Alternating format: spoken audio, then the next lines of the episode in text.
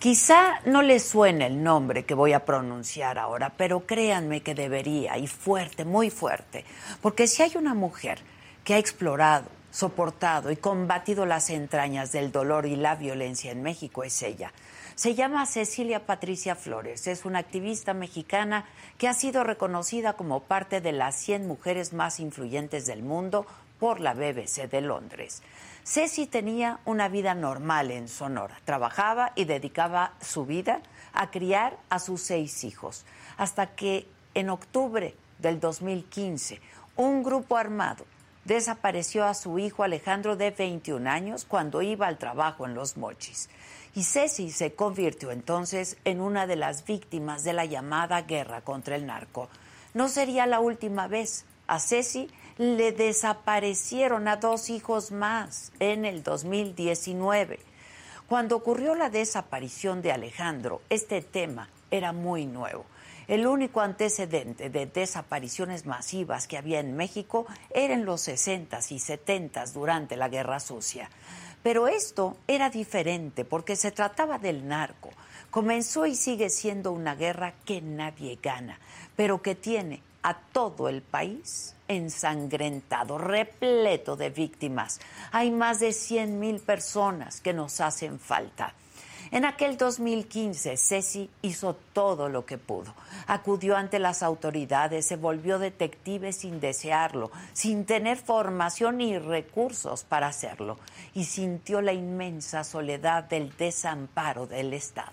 Y lo perdió todo, el trabajo, su casa, su matrimonio, y cuatro años después la pesadilla creció. En el 2019 desaparecieron en Sonora a otros dos de sus hijos. Marco Antonio, que tenía 32 años, junto a Jesús Adrián, de solo 15. Un comando armado los interceptó y se los llevó. Ceci ha relatado que volvió a morir, que creyó que enloquecería del dolor. Alejandro, Marco Antonio, Jesús Adrián, tres de los seis hijos que trajo al mundo estaban desaparecidos. Y nadie, absolutamente nadie, excepto ella, hacía nada. Pero el amor de una madre no conoce el tiempo y en esta guerra no era la única víctima. En el 2019 mundó el colectivo de Madres Buscadoras de Sonora.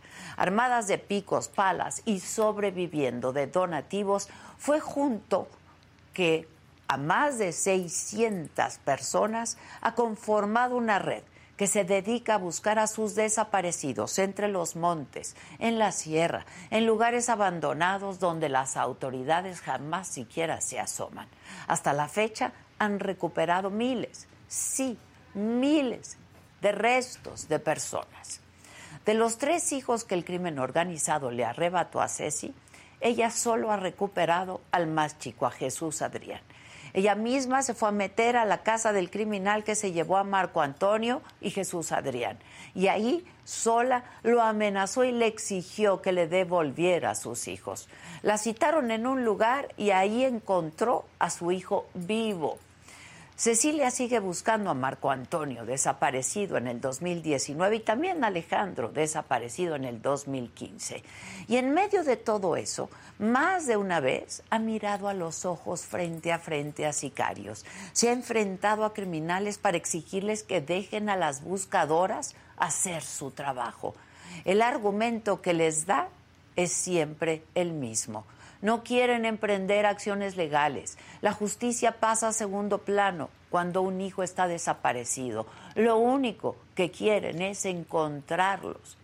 Ceci también ha tenido una pistola enfrente, encañonándola sabe bien lo que significa ser invisible para el gobierno y que delincuentes le pongan precio a su cabeza. Porque hace un mes fue a la Fiscalía General de la República a denunciar que desde el penal de Hermosillo le habían hecho saber que el crimen organizado pagaba 50 mil pesos por su cabeza. Ceci cuenta con protección del gobierno federal y tiene un botón de pánico. Esa es la protección, que claramente no sirve para nada.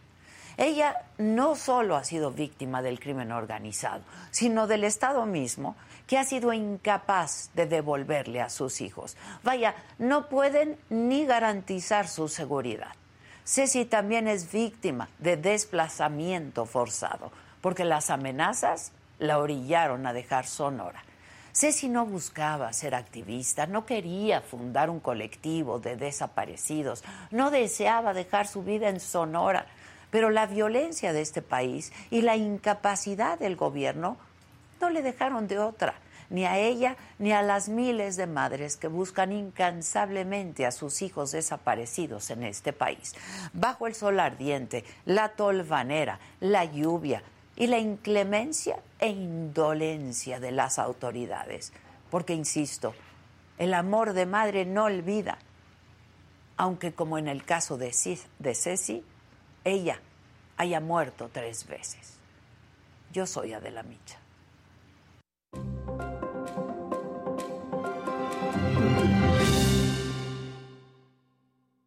Hola, ¿qué tal? Muy buenos días. Los saludo con mucho gusto y que es lunes, es 12 de diciembre. Los temas de esta mañana.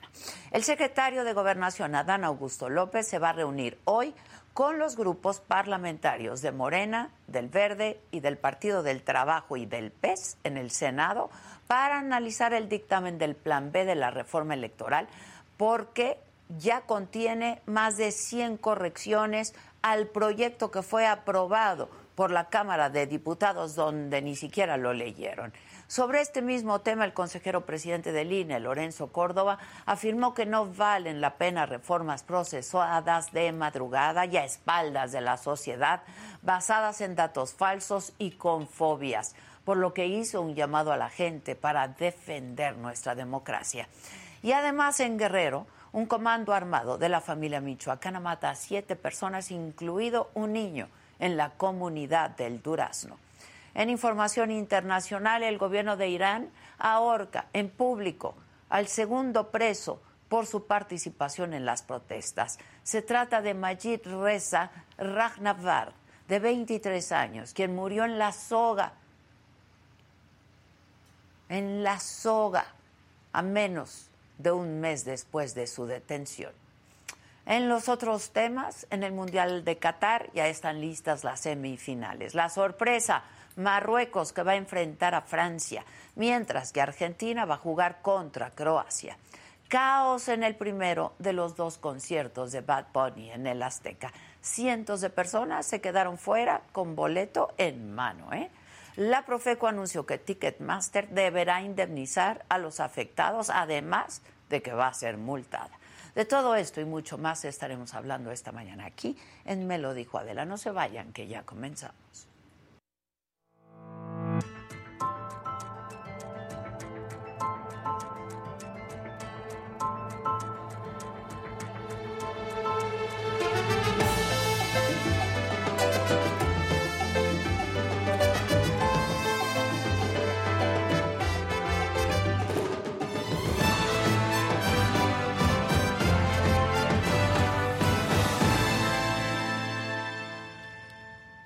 Bueno, y como ya les informaba, la cadena británica de radio y televisión, la BBC, nombró a Cecilia Patricia Flores, líder de las Madres Buscadoras de Sonora, como una de las 100 mujeres más inspiradoras e influyentes del mundo en este año. En la lista de la BBC también está la presidenta de la Comisión Europea, Ursula von der Leyen, y la primera dama de Ucrania, Olena Zelenska la cantante estadounidense Billie Eilish, entre otras. Pero el camino para Ceci, ese camino ha sido dolorosísimo, no solo no ha sido fácil. Hace unas semanas acudió a la Fiscalía General de la República para denunciar que había recibido amenazas de muerte y que su vida tiene precio, 50 mil pesos para el sicario que la mate. Justamente Vamos a enlazarnos ahora vía Zoom con Ceci Flores, líder de las Madres Buscadoras de Sonora. Ceci, ¿cómo estás? Buenos días. ¿Me escuchas, Ceci? Hola, muy buenos días. Muchas gracias por, la atención. Sí te escucho. Ah, qué bueno. Yo también te escucho, te escucho fuerte y bien. Oye, Ceci, pues tendría que decirte felicidades por, por esto, ¿no? Que te han nombrado una de las 100 mujeres más inspiradoras y más eh, influyentes eh, en el mundo. Pero, ¿cómo decir felicidades ante el dolor que has vivido en los últimos años, Ceci? Así es. Es una recompensa a tanta lucha, tanto dolor, tanto sacrificio que he hecho. De hecho, ahorita creo que no se escucha muy bien porque si lo puedes ver, vienen compañeras conmigo y compañeros que vamos a una búsqueda en campo, acudir al reporte, un llamado que nos hace la sociedad para buscar a los desaparecidos. Entonces, tenemos que estar caminando constantemente en estos lugares por, con la esperanza de que en este día podamos lograr traerlos de vuelta a casa. Así que esta, este reconocimiento que me han dado es lo que hemos visibilizado a través de, de esta lucha. El mundo se ha dado cuenta y se está dando cuenta del dolor que cargamos las familias de desaparecidos y nos está dando nombramientos que creo que debería de hacerlo el Estado, porque creo que si alguien estamos haciendo el trabajo es al Estado. Ellos serían los que deberían de reconocer la lucha que hemos tenido, sin embargo, pues no se han mostrado tan, tan, tan empáticos, no más que nada son apáticos, insensibles, su burocracia pues es la que nos hace caminar por este país con tanta impunidad. Ahora, por parte de este colectivo de madres buscadoras, Ceci, eh, han habido avances importantes, ¿no? Avances que tendría que dar, de los que tendría que dar cuentas el Estado, el gobierno, ¿no? Lamentablemente, pues nosotros hemos hecho más trabajo que el gobierno. Ellos con sus recursos y su tecnología no han podido hacer ni la mitad de lo que hemos hecho nosotros porque nosotros lo hacemos con amor que es la, herramienta fundamental para que esta lucha siga siendo el amor por nuestros desaparecidos y el amor lo que nos hace caminar y avanzar, aún a veces que no podemos ni caminar, pero aún el corazón pues nos lo exige que sigamos luchando porque ellos necesitan volver a casa. Oye Ceci, em, tú te convertiste en madre buscadora en el 2015. ¿Qué pensaste en aquel momento? Eh, ¿Qué fue lo primero que pensaste? Y, pues, eh, lo que sentiste, supongo, fue desgarrador, ¿no? Este, para una madre ver desaparecer a su hijo es una cosa terrible, no saber dónde está, qué es de él, qué fue de él, es terrible. ¿Qué fue lo que pensaste en ese momento? Pues salí corriendo en la búsqueda de mi hijo y pensé que iba a ser fácil. Pensé que iba a ser fácil, que que pronto lo iba a encontrar, que alguien me iba a llamar y me iba a decir dónde estaba y yo lo iba a poder localizar, pero lamentablemente más de siete años en esta lucha incansable no he podido encontrar a mi hijo. No he podido hacer, a pesar de tanta lucha que he hecho y tanto trabajo que he hecho para las autoridades, no he podido hacer que las autoridades hagan su trabajo de investigación y búsqueda para mi hijo. Ni para Alejandro, que hace del 2015 que está desaparecido, ni para Marco Antonio, que está desaparecido en 2019 y quedado tantas herramientas a las autoridades de Sonora y de Sinaloa para búsqueda e investigación de mis hijos no lo han hecho. Lamentablemente lo tengo que seguir haciendo yo aún a pesar de estar amenazada y vivir con el miedo constante de que en cualquier momento puede llegar un sicario y me puede matar. Aún así tengo que seguir caminando por los montes de todo el país de ser posible en la búsqueda de mis hijos. Ahora, dime una cosa, este, Ceci, cuando me dices eh, pues que sí sientes miedo, has sido amenazada, pero además te has enfrentado cara a cara con, con, los, con algunos integrantes del narcotráfico, con sicarios. ¿Cómo ha sido esto, Ceci? Pues muy doloroso, pero tener que suplicar por tu vida y, y, más que nada por la paz de tu desaparecido. Yo les he dicho, pues, si me matas vas a matar la posibilidad de que un día vuelvas a casa, porque el día que desaparezcas, con la vida que lleva, lo más fácil que lo, lo más seguro que tienes es que te van a desaparecer y que tu mamá va a recurrir a mí, como lo han hecho miles de madres para buscar a sus desaparecidos. Entonces, al matarme a mí vas a matar la esperanza de que un día puedas volver a casa. ¿Y qué te responden, Ceci? Le he dicho palabras... ¿Qué te responden? Porque los has tenido frente a frente. Váyase y ya no vuelva nunca, me dicen. Váyase y ya no vuelva a este lugar. Y le digo, pues mientras que mi hijo esté desaparecido, tengo que volver porque lamentablemente no lo puedo dejar abandonado.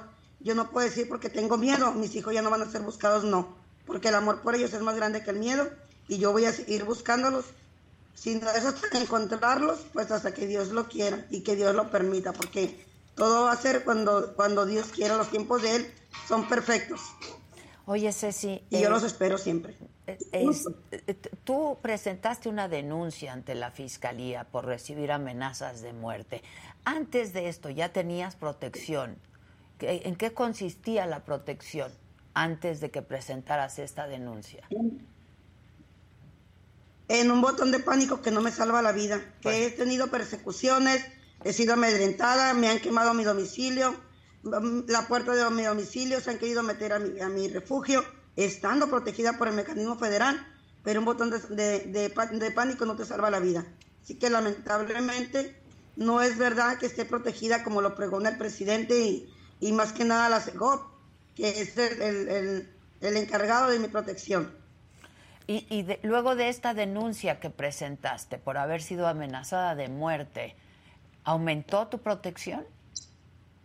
¿O sigue? No. Solo sigues con el botón de pánico. Así es.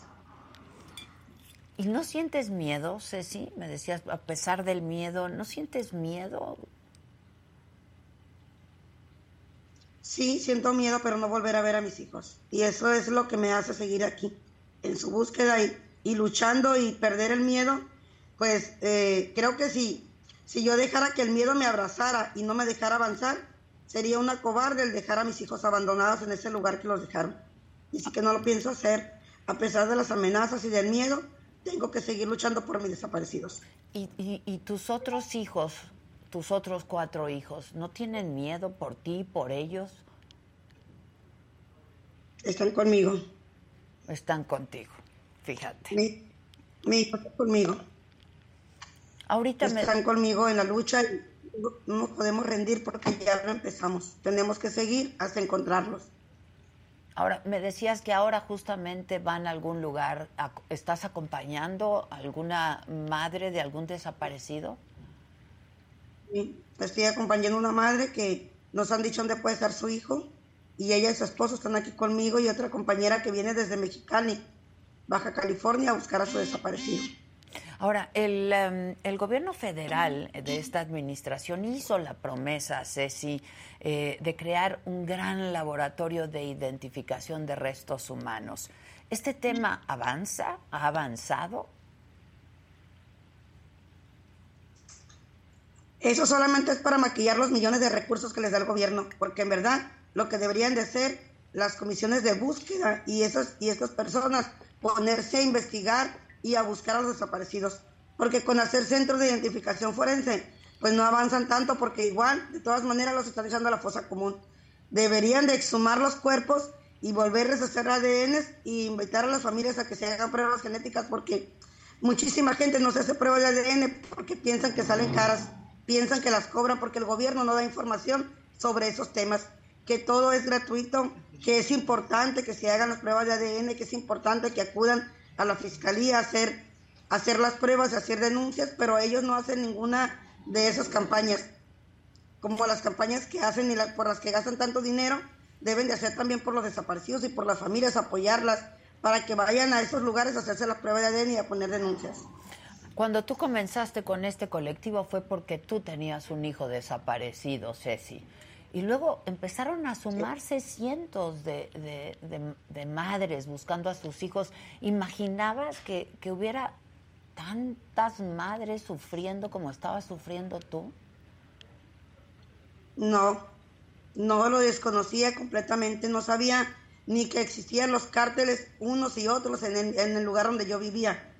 No sabía que había plazas diferentes y que se estaban peleando siempre en las plazas y que se estaban matando entre ellos y que estaban desapareciendo gente, no, porque yo estaba en mi lugar de confort, así como mucha gente lo está.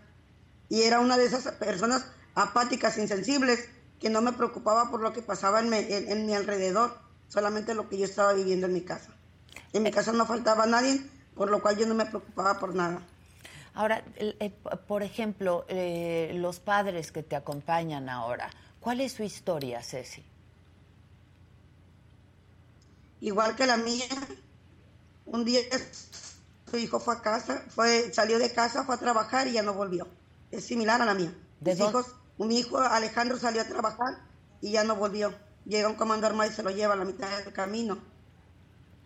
La historia de miles de madres que estamos igual en la misma situación sin el apoyo por parte de las autoridades, el nulo apoyo por, apoyo por parte del Estado para la búsqueda, investigación sobre la desaparición de nuestros hijos, nos ha llevado a estar aquí, en este lugar mi compañero que está aquí buscando a su hijo a un enfermo, porque es una persona mayor, como lo puedes ver. a lo mejor ahí atrás de mí él está. Sí, lo veo, lo veo. Es una persona muy mayor y enferma que apenas camina y sin embargo, pues aquí está conmigo, su hijo.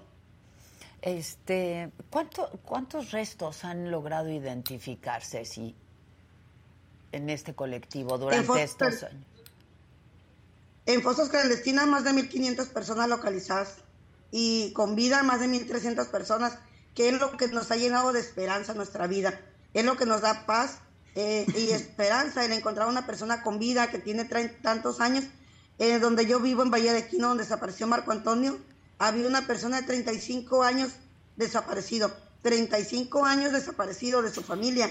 Se había ido a cruzar la frontera, logró hacerlo, hacer una buena vida, pero lo expulsaron de allá, lo sacaron de allá y no supo para dónde agarrar, no supo, no traía dinero, pues se quedó vagando, ¿no? En diferentes partes y por 35 años estuvo vagando hasta que un día la encuentran las madres buscadoras y lo transmiten en la página y la familia dice pues que ahí están, que estuvieron esperándolo por 35 años, que ya lo habían velado y enterrado y haciéndole misas y él en algún lugar vivo, entonces pues podemos pensar si esa persona de 35 años desaparecido volvía a casa, tengo esperanzas que vuelvan mis hijos también. Ceci, en el caso de tu hijo que encontraste vivo, ¿cómo lo encontraste? ¿Y cuánto tiempo estuvo desaparecido? Aquí está mi hijo. Ah, es, eh, que volvió a ¿Él es Marco? Él es Jesús Adrián Valenzuela Jesús Adrián, perdón. Mi hijo activista igual que yo. Él es el fundador de del, del Lili López en Orfandad. Es para ayudar a los, a los hijos de los desaparecidos en los que nadie piensa. Él está haciendo una fundación para ayudar a los huérfanos. ¿Cuánto tiempo estuvo? A él lo encontré el 10 de mayo, seis días. Estuvo seis días desaparecido y el 10 de, 10 de mayo me hablan para decirme que me van a entregar mi regalo de Día de las Madres y es mi hijo. Y dime algo, este, ¿qué te contó? ¿Qué, pasó en estos días que estuvo desaparecido? ¿Cómo lo desaparecieron? Eh, ¿Qué fue lo que te contó?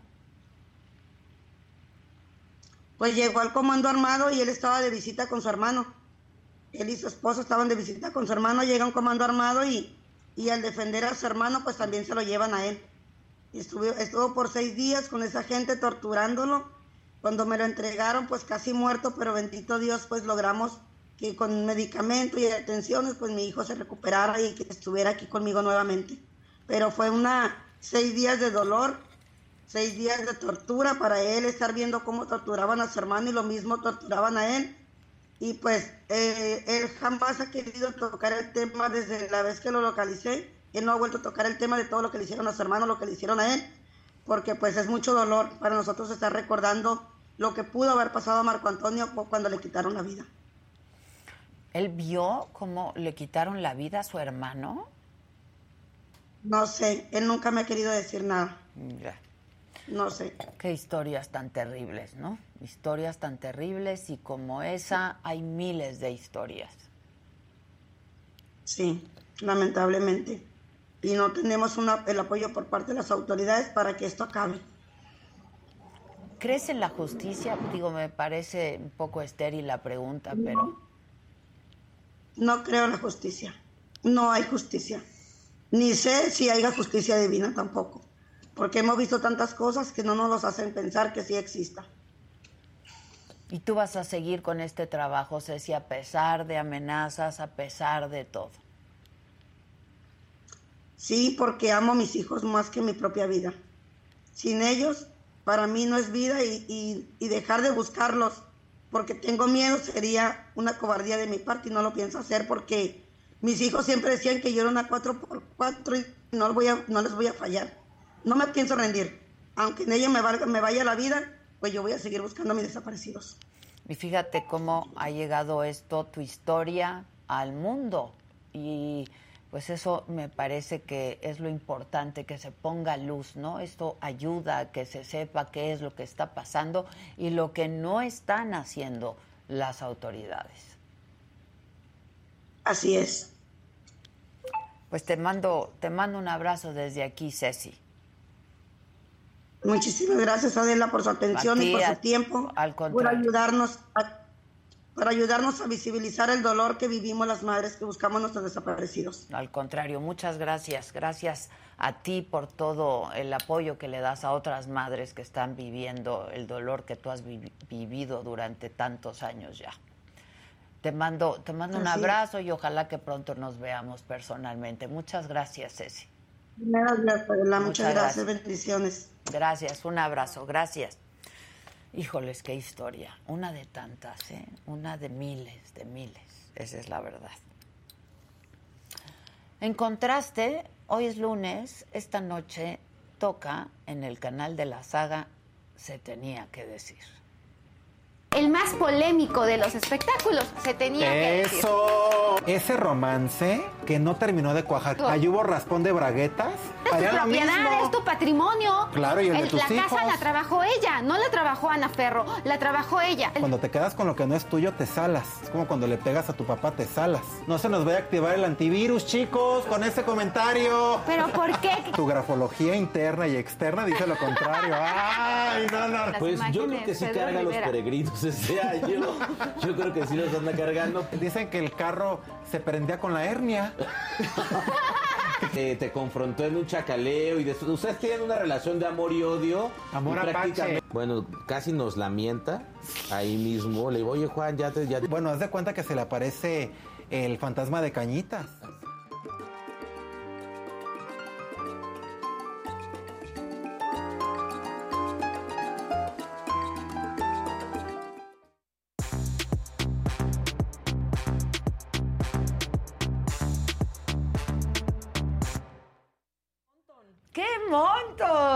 Les quiero anunciar que Buenos días. una compra de último momento en lo que quedó del bazar, que no sé por qué nadie se llevó. Está increíble. Esto.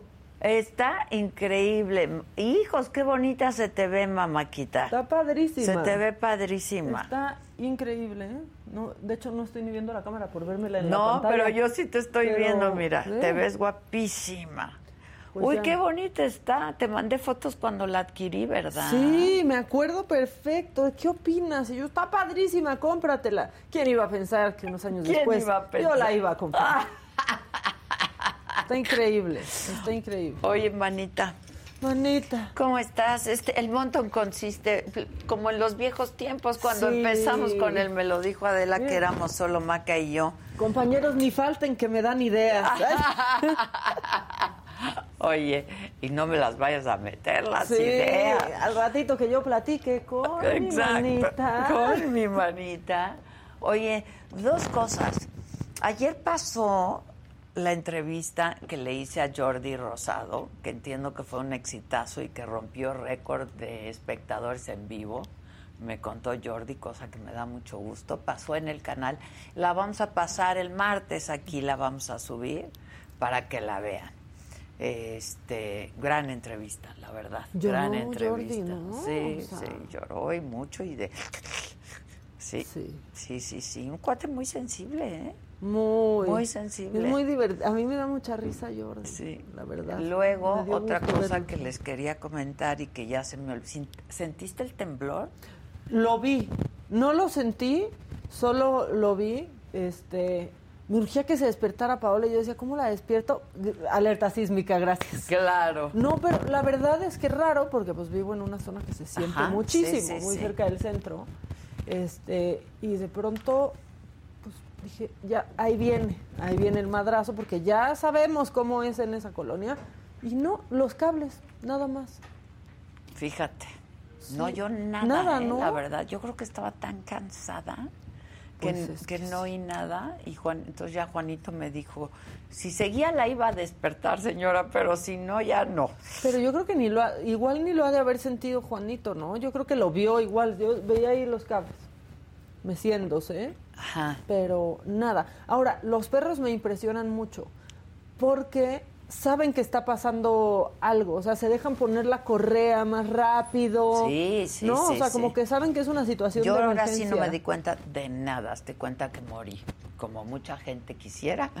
No, de cuenta que morí. Pero yo no, ya quedamos que tienen que pasar como. No, sí, tienen que pasar unos años porque todavía hay mucha gente que depende de una. Entonces todavía no me puedo morir. Espérenme tantito, espérenme tantito. Y dos, mañana la gran final de la más draga, mamáquita. Mañana solamente la van a poder en vivo si son suscriptores.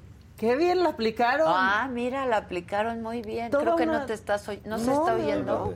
Toda una temporada enganchándose para que la final sea solo para suscriptores, pues es un buen movimiento. Pues es un buen movimiento que este, deberíamos de aplicar nosotros en algún momento. Eso iba a decir yo, la posada, pero dije, no quiero que me odien los del público, pero hay que hacer un evento solo para suscriptores. Un evento solo para suscriptores. Y es muy fácil, aparte, hacerte suscriptor. Puedes, o sea, si de pronto dices, ay, no tengo tarjeta de crédito, ¿qué crees? Compras una tarjeta claro, en, el, el Ajá, y ya, y ya puedes hacerlo y te puedes quitar la suscripción. Sí, claro, en, cualquier momento, que ya no te guste, pero solo para suscriptores. nuestro evento solo para suscriptores. Pero, oye, en la Arena Ciudad de México, ¿cuánta gente cabe?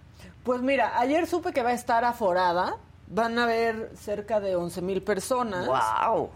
Pero aún así es el evento drag más grande que ha habido. O sea, creo que mañana se rompe un récord. Wow. Guinness. Este.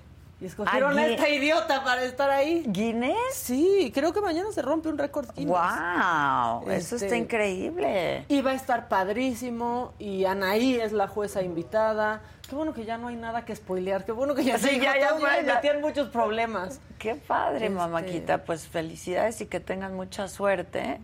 Mucha mierda, decimos en el Y yo te voy a tener ahí muy cerquita de mí. Sí, yo no voy a ir por, Pero sí, sí vas a ir. Sí, voy a estar, voy a estar. Sí. Voy a estar, siempre estoy. Siempre, siempre, siempre encuentras la manera de. Siempre, siempre, siempre. Y llenarlo todo como el agua. Exacto. Va a estar bien padre. Por primera vez todas esas tienen, o sea, cada feminosa tiene un número musical. Entonces está haciendo una, una producción muy grande. Este, yo creo que es la más grande que ha habido en todas las temporadas. También es la temporada que ha tenido más vistas, este, más gente en vivo viéndola, más reproducciones. Y ni se ataquen porque somos los mismos, o sea, pero esta temporada la rompió así. Pues sí. No, no digan, no, pero también la otra temporada. Pues sí, pero se va construyendo. Y hay una temporada que la rompe. pues sí. ¿No? Y te tocó a ti. Y me tocó, a, te tocó a ti. Y en la Arena Ciudad de México. Ya para el año que entra, pues ahí en el Azteca como San Benito. A ver, dice eh, Hidalmi Rodríguez, tengo un serio problema. ¿Las veo o sigo viendo la entrevista de Jordi? Saludos desde Canadá. Estamos a menos 11 grados. No, no, no, no. Ponle pausa pues a la mira, entrevista. Mira, Hidalmi, yo te mando un abrazo bien apretado, a ver si te da tantito, tantito calor. Este, no, pues la vamos a subir el martes en la saga también, entonces vela en la saga, ahorita continúa con nosotros. Este, hay otro verdecito de Héctor Huesca. No, no sabía que necesita un tirando bola con Franco Escamilla y Adela hasta que lo vi. Te amo, Adela. Ah, no sabía que necesitaba. ¿Ya salió? ¿El tirando bola también? El tirando bola fue el primero. Manita, es que rompiendo el YouTube. Así, rompiendo el YouTube. ¿Qué, qué, mañana qué sale? Eh, Jordi, aquí. Mañana martes a las 7 de la noche la entrevista con Jordi para que nos acompañen también en la saga, no sean así. Queda todo bien ligadito. Todo ligadito, todo, ligadito, pero y luego el 20 Franco Escamilla, pero no el tirando bola, la entrevista que yo le hice a Franco Escamilla, que estuvo buena.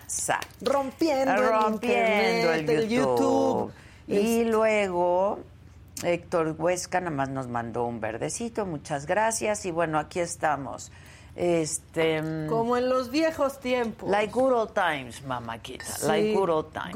Justo ayer alguien me mandó en Instagram no sé, me pusieron el día que hice reír a Adela Micha y a Maca Carriado y estábamos en la cabina de radio y algo, la verdad, muchas carcajadas. Ahí nos aventábamos unas carcajadas. Yo hasta escupía cada rato la coca o el agua o el café o lo que estuviera bebiendo. Oye, este. Bueno, pues qué. Ah, y el jueves es nuestra posada Y nada, vamos a hacer un programa especial para el año nuevo y vamos a estar pasando lo mejor del Me lo dijo Adela. Entonces no nos abandonen muchachos, aquí en la saga también tenemos lo nuestro. Lo nuestrote. Lo nuestrote. Ya quiero ese programa especial de, de, Año Nuevo. Hay muchas cosas que contar que pasaron en este año. Muchas cosas. Nuestro desempleo de 24 horas, ¿Qué manita? Tal tuvimos un desempleo de 24 horas. Ni siquiera, porque acabamos el viernes y el lunes empezamos aquí.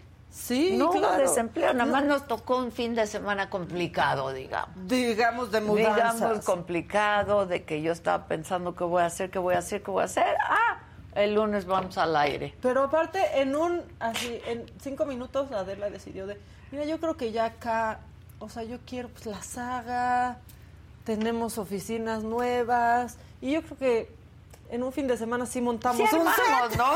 Les dije, sí la armamos, ¿no? ¿Y qué dijeron todos? Sí. sí. Y, que le, y le hablo al arquitecto y le digo, ¿tú sabes lo que es no dormir? Pues venga. Ni comer. Ni comer, venga. Tienes un fin de semana para volver a hacerlo todo. Y mira. Y mira, y nos quedó bien padre. Sí. ¿no? Ahora, yo te voy a decir Me una gusta cosa. hasta más que el del Heraldo, no sé qué opinen. Sí. Bueno, el del Heraldo de ahorita con todo respeto. Y ahorita me gusta mucho No, más. Con todo respeto, cómo le dieron en la madre a un set divino que les habíamos dejado. Sí. Porque nosotros no nos trajimos nada, todo lo volvimos a hacer. Una réplica. Este, Hicimos. Una réplica. Bueno, nuestro Zeppelin, que es, es nuestra y nuestro marca. back está divino. Este me encanta. Eh, y que no teníamos allá, ¿no? Pero aparte te voy a decir una cosa que yo he detectado últimamente. Todos los protagonistas del momento, cuando le sacan una nota, la foto la agarraron del me lo dijo Adela. ¿Qué tal? O sea, la foto de Omar García Harfush, ¿en quién?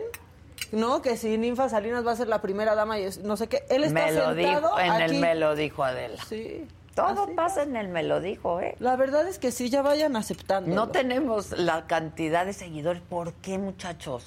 Denle compartir, de verdad. Síganos, háganse miembros, denle like. chinga, chinga. Chinga, chinga, chinga. Miren, una, dos, tres, compartan. Una, chinga, dos, chinga, chinga. tres. ¡Compartan! Denle like. Bueno, venga, Maca, con lo macabrón, que por qué La no sigue, está. por favor. Fausto se fue un día, se tomó un día de vacación, solo un día, que es hoy, mañana está con nosotros. Este, Lucio Galde, cátedra de entrevista. Y yo Sol- estoy aquí. Aunque ha estado bien bonito Ahí escucharlas. está el Dani. Dani, ¿te acuerdas de Dani? ¿Te acuerdas de Dani? Digo, o sea, se ha sentido bien bonito escucharlas aquí, verlas todo el tiempo, decir como, ay, nosotras dos. Y yo digo, sí, sí, nada más que llevamos un rato siendo otros tantos. Claro, Digo, también ah, es cierto, también es Casarín. cierto. ¿Cuánto Pero la primogénita siempre es la primogénita. Eso nadie lo niega, eso nadie lo niega. Lucio Galdi, muchísimas gracias. Sí, porque gracias. dice, cátedra de entrevista, cero papelitos y guía, solo inteligencia y experiencia de por medio. Permíteme, manita, yo sí lo leo. Yo sí leo esto porque es verdad. Bueno, a mí me da Y a moco pudor. tendido, Me a da moco pudor. tendido el. Victoria Segura dice un, beco- un beso, Maca y Adela, son la mejor compañía. Ya que tienes vida privada, Maca, pero se te extrañó en tus vacaciones. Y Fauci, Dani, bueno, el Dani ahí está, ya cuenta la historia, Dani. Tan fresco. Porque la gente está muy preocupada por ti. Y aquí... Mira, tan- está demasiado extraña al grado que me voy a volver a ir a hacer otra prueba porque resulta que no tenía nada. Luego me, me hacen un, un seguimiento y me dicen, ah, no, que sí das positivo, pero primero me habían dicho que no. Luego me dicen que sí doy positivo a, a COVID y entonces pues uno no entiende qué es lo que pasa. Ya hablé y me dijeron que había sido un error.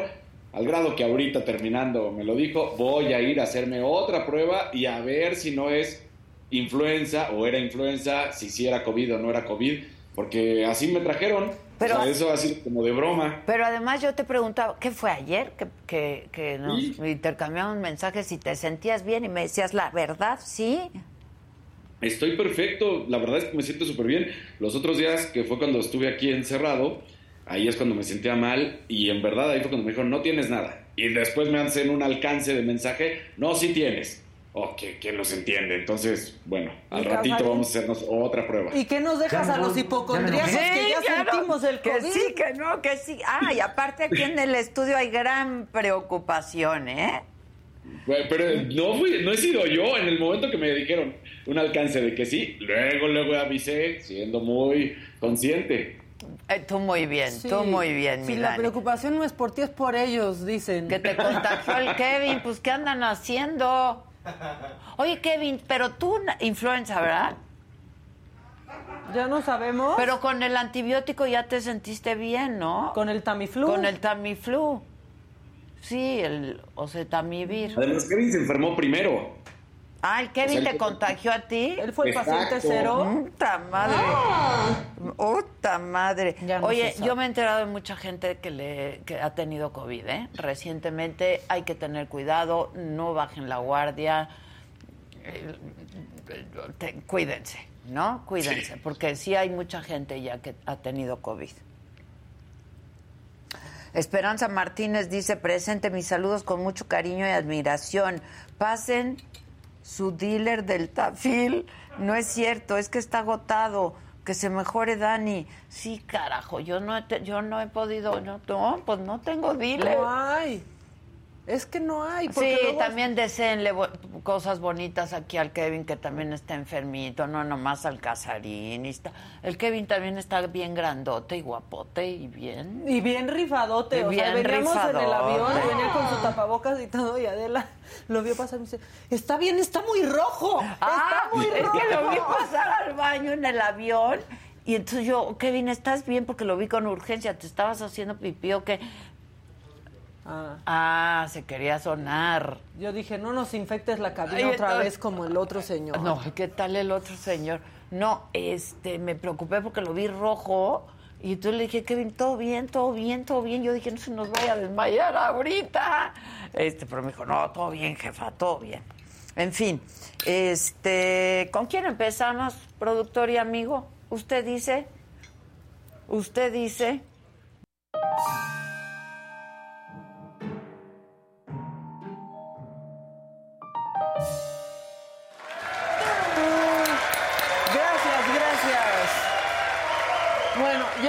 Tú. Me gusta tu gorrito. Está ya sé con qué outfit va. ¿Ya? Ya, ya lo tengo. Ya lo, tengo. ¿Lo vas a usar en la más draga? Lo voy a usar en la final. Para mañana. para mañana. Para obviamente, Muy bien. obviamente.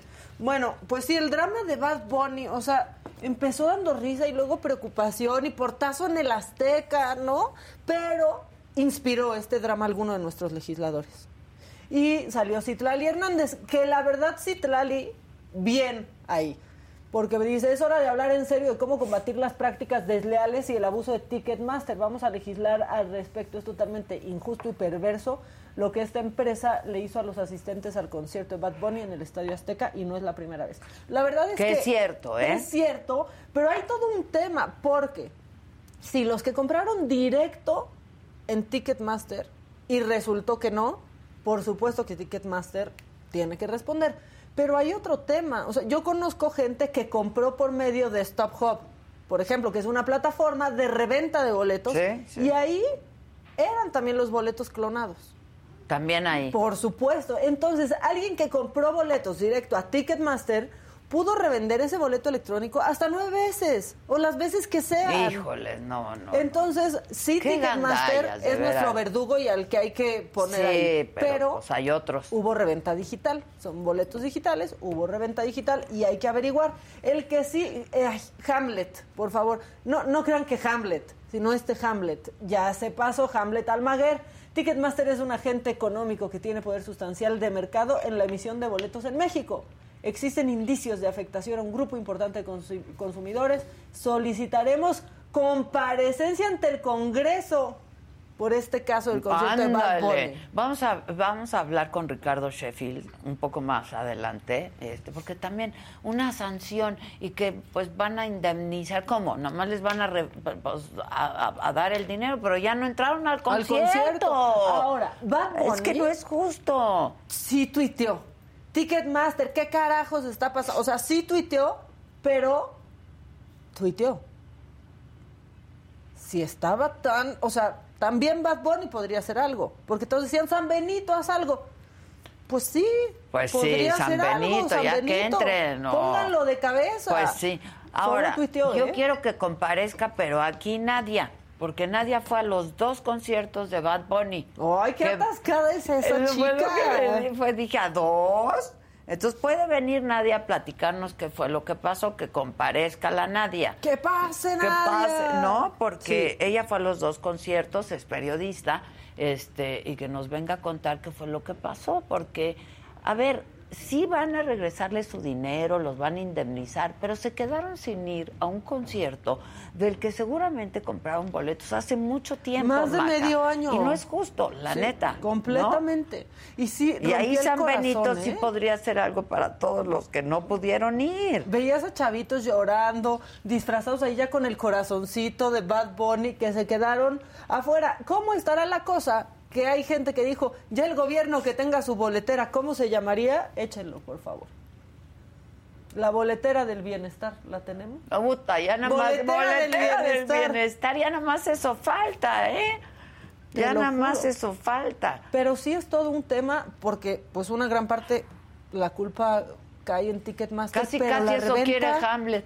Sí, claro. Hamlet No. anda pidiendo eso, la boletera. Hamlet quiere que, que vaya Bad Bunny al Congreso. O sea, no manchen, ya también. Ahora, Maca, también lo hemos platicado, que hay reventa de manera correcta por parte del mismo Ticketmaster en otras partes del mundo. ¿Por qué no lo han querido hacer aquí y permiten que la gente compre 800 boletos y a otros les digan solamente te vendemos uno? Que no, pero es lo que está pasando. Es que sí es un monopolio, la verdad, No, casi que en, todo, en, en Estados Unidos, pues eh, Taylor Swift puso en jaque también a Ticketmaster, A porque sus Ticketmaster. colas esas virtuales Pero ahí son, sí o hubo sea, un problema con Ticketmaster. Pero, Pero- ellos pueden cambiarlo. Claro. Taylor Swift, Bad Bunny, Claro. pueden ellos. Pero aquí está Nadia. Conozcan Hola, a hola. Nadia. Nadia es una gran periodista. La pueden Bravo. seguir en la saga con todas sus ¿Qué está pasando? Es que sí es un monopolio, la verdad. No, ¿qué pasó? ¿Qué pasó? ¿Qué, hubo? ¿Qué pasó? ¿Quién es esa idiota? Ay, ¿Quién es esa? A ver, Nadia, cuéntanos. Pues bueno, yo fui los dos días al concierto de Bad Bunny, el día viernes. La verdad es que todo era Dice que qué atascado. Sí, eres bien atascada. ¿Lo muy fan, muy fan. Lo Muy- quiero muchísimo, está dentro de mi corazón. Ay, qué linda. El, el conejito. Conejito malo, yo si ves esto te quiero mucho. Odio a tu boletera, pero yo a ti te quiero mucho. Ok.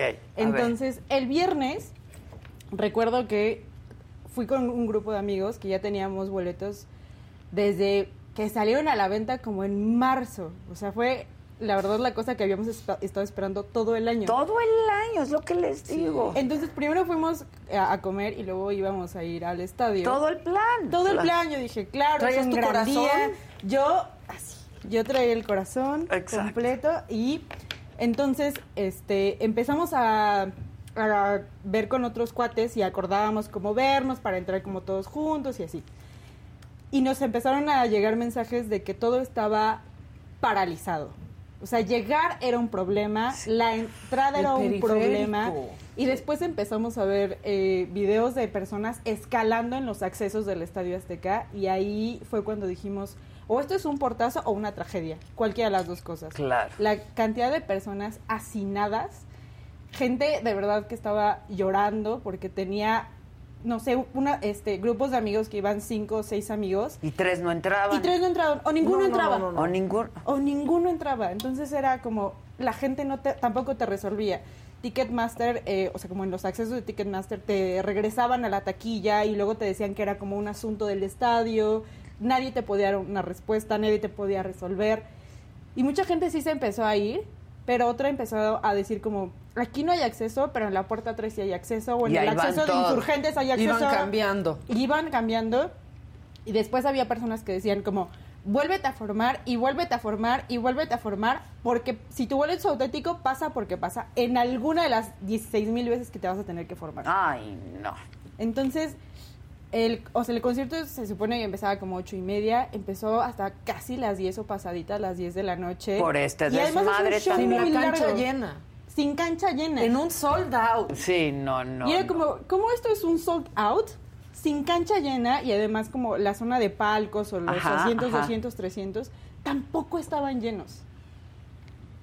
de verdad era una cosa impresionante ver la cantidad de personas que no habían logrado entrar, Entrar. que de verdad estaban así llorando, suplicándole a la gente del acceso como, por favor, vuélveme a pasar el boleto, lo traigo digital. Ya va a llorar, ya vas a llorar. Es que me acuerdo que sí había personas de verdad muy conmovidas porque decían te como- quiero mucho. Es que había personas que lo habían estado esperando desde marzo. Sí, no es justo. eh, había gente que la estaba esperando de- desde marzo, otros cuates que decían como, neta, esta es, o sea, como yo nunca salgo y nunca me dejan llegar tarde a mi casa, y esta es la única vez que mis Que- papás me dejaron llegar tarde Y no entraron. y no entrar.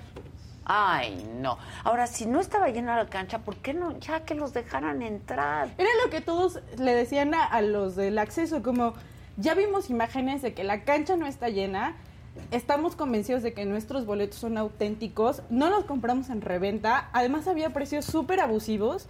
Yo, yo tengo conocidas que les estaban ofertando boletos en los 200 o 300, o sea, ni siquiera en cancha, era como en Ajá. los 200 o 300. 9 mil pesos, No, 10 no, mil pesos. no, no. En Aquí acaban de palco, decir 14 mil 15,000 pesos, el más barato que encontraron en, rever- en reventa. en reventa. en el Era chat. una cosa de abuso y es como, pues es que aquí no me sobran nueve mil pesos para pagar Claro, un boleto. ¿no? boleto. Sí, fíjate que no los traigo Fíjate que conmigo. parecería yo payasito de crucero si trajera Sí, yo nueve mil pesos en efectivo. claro. Entonces era una cosa así brutal. Y después yo recuerdo haber visto otros TikToks donde, por ejemplo, había una chavita que se había ganado unos boletos en la radio y en el acceso le dijeron, son clonados.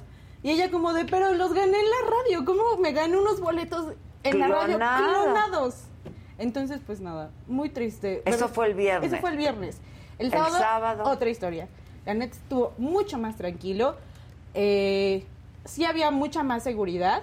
Eso sí me tocó ver mucha gente bolseada. Eso dijeron el viernes, Que por los ejemplo, bolseaban. Que se quedaron sin celular, sin Sí. bolsas, Sin bolsa, sin que lana. les robaban sí, la sí, bolsa. sí. Eh, yo los dos días a- a- accedí por el, por el acceso a Tlalpan, de, de Tlalpan. Entonces había como unas escaleritas para bajar y luego entrar a- al primer filtro de acceso. Y en ese espacio, que son quizá 500 o 600 metros, me tocó ver eh, solo el viernes como unos 5 o 6 personas bolseadas. En 500 metros. No, no, no, no. Gente que de verdad decía como, Ay, mi celular, mi celular, ¿dónde está mi celular? Márcame, márcame ya. Y era Dios como de, mío. lo traigo en vibrador, No, no. lo traigo en silencio. El teléfono que todavía no le acabas de pagar a la Coppel. Exacto, ya te lo chingaron Te lo ahí. chingaron. ¿Y el concierto, conciertazo? Conciertasísimo. Yo de verdad estoy muy agradecida con Bad Bunny. Eh, me Por parece- existir. Por existir, por ser quien es. No, es el jefe, estuvo ¿no? muy La chingón. neta, es- Tres horas de show, grandes invitados. Todos los invitados del disco de Un Verano Sin Ti estuvieron, estuvo Buscabulla, e- incluso su chava, Gabriela, que hace los coros en una canción, también cantó con él. Ah. Eh, le dieron un sombrero de charro, se envolvió en la bandera, le cantaron el cielito lindo. Sí, y él estaba de verdad Conmovido. conmovido. Yo lo vi volando en una, en una palmera. Me encanta, porque había una estructura que era una palmera, porque todo el concepto es el de- como de playa. Entonces, eh, había una estructura con una palmera, él se montó en la palmera y le dio la vuelta así en un cable No. a la Azteca. Velo. No, ¿Tú en qué no, zona no, estabas, no, no. Nadia? El primer día hasta arriba y la- el sábado en palco. Perfecto. Oye, ¿y cuánto pagaste es la pri- que- por el viernes y cuánto por el sábado? El viernes fueron eh, un grupo de amigos que les sobraban boletos porque otros Ah, te amigos... invitaron. Ajá, les dio como influenza. Ah, te digo Eh, que la como a influencia Daniel. está... Sí. Ajá. Se veían Exacto. como Casarín, así de demacradísimos. Una disculpa, Casarín. no, ya se ve mejor. ¿Te acuerdas? El otro día sí se veía. No, el viernes yo dije, ¿qué le está pasando a Casarín? Sí, está po- bien. Sí, sí, sí. Mori- sí. Moribundo. Sí, pero el, entonces el viernes eh, fueron unos accesos que les sobraban Ok. unos cuates. Y el sábado, eh, pues nos organizamos con unos cuates que nos dijeron como, oye, hay alguien que tiene palco en el Azteca. Ah, ok. Este es el arreglo que nos ofrece, ¿no? Entonces nos dijeron de que... ¿Pagas tanto? Tanto, y ahí está. Ah, ok. Lo que sí es que yo no sabía que el acceso a palcos te permitían en ocasiones o en algunos eventos ingresar eh, tu propio alcohol. Sí, en puedes este llevar. no. Ah, en este no. En Tenías este que no. comprar ahí a Tenías fuerzas. que comprar ahí a fuerzas, o sea, como Porque en los palcos generalmente Pues sí, lleva- tú llevas tu Hay algunos palcos, se cambió la regulación de los palcos hace un tiempo, pero hay ciertos palcos que todavía tienen esas preferencias de que puedes entrar con tu botella o lo que vayas a consumir el mismo día del evento. La regulación que se había cambiado por parte del Estadio Azteca fue que puedes llevar la botella y todo lo que vayas a consumir un día antes, pero no en el mismo día. Entonces depende de qué tipo de palco sea y en dónde estés, si estés en el tercero, en el segundo o en el primer piso, y ya ahí dicen que cuáles son las regulaciones de que puedas ingresar o no con tu trago y lo demás.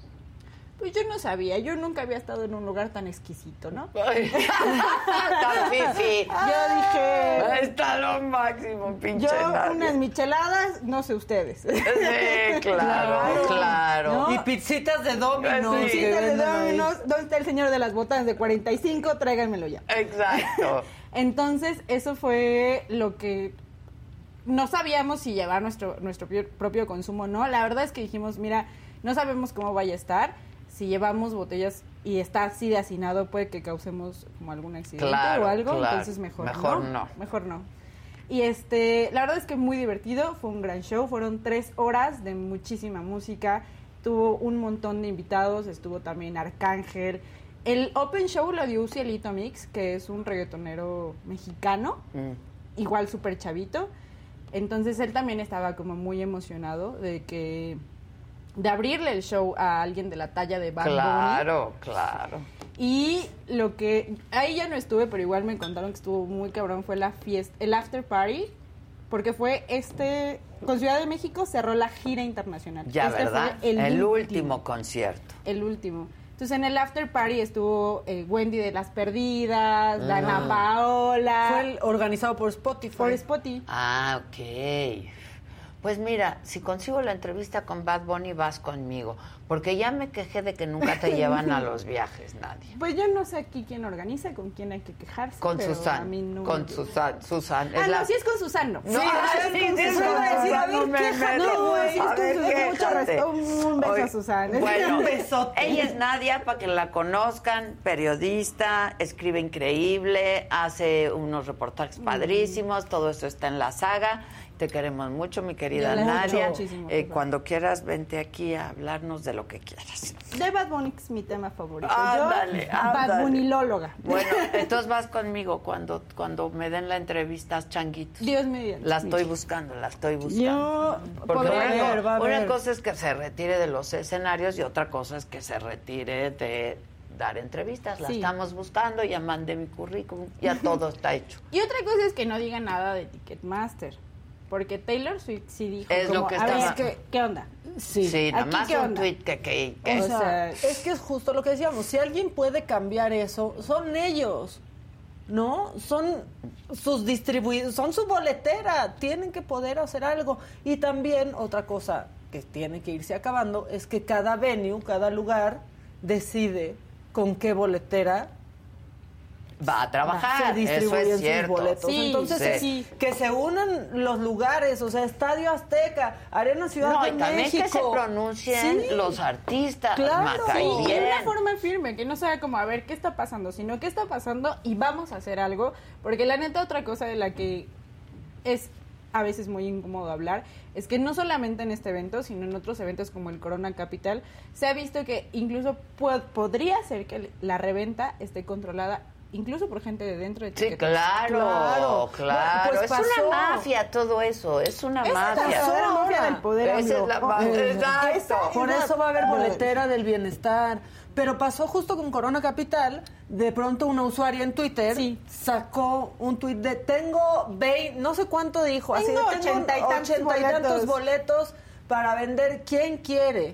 Y dijo que era porque pues la gente de Ocesa... Que era ¿no? embajadora, Que era embajadora y que se los habían dado. La desmienten, la chava cierra su cuenta porque la persiguen y casi la linchan. Y de pronto salen estas voces a decir... Pero es que sí pasa. Claro sí hay que gente pasa. que tiene esa cantidad de boletos. Sí, claro. Y que se especula que en la Fórmula 1 va a pasar lo mismo, Fer. Ojo ahí, ojo, Ojo, ahí. Fer. Ojo. Aguas, Fernando, porque y- tú ya vas a perder tu casa este mes. se especula. La hipoteca de la hipoteca. Exacto, Pero a ver, por cierto, Ticketmaster no te respondió cuando no le, o sea, Nunca no le co- respondió, cuando fue el no banco. le cobraron, ¿no? fue el banco. Fue el banco. Ticketmaster sí. Fue Citibanamex. Sí, y muy bien. Pero el banco solo se lava las manos. No, Ticketmaster es el que se lava las manos. Sí, Por- y el ah, banco perdón, sí responde. El banco respondió, Ticketmaster se lavó las manos. Bueno, gracias Nadia. Muchas gracias. Para que vean qué equipazo tengo, los que nos vemos, los que no nos vemos, los que todo. Exacto. O sea, si la mesa es lo de menos, atrás. Exacto. Atrás, está el atrás. power. El power está siempre Bueno, atrás. la mesa, a excepción de Adela, es lo de menos. Hombre, Pero muchas atrás gracias. está absolutamente todo, un equipo todo bien lo chido. que se hace para que se vea. Mi rosa salvaje también. La ahí rosa está. salvaje también. Mi guarura, mi sí, guarura. Sí, sí.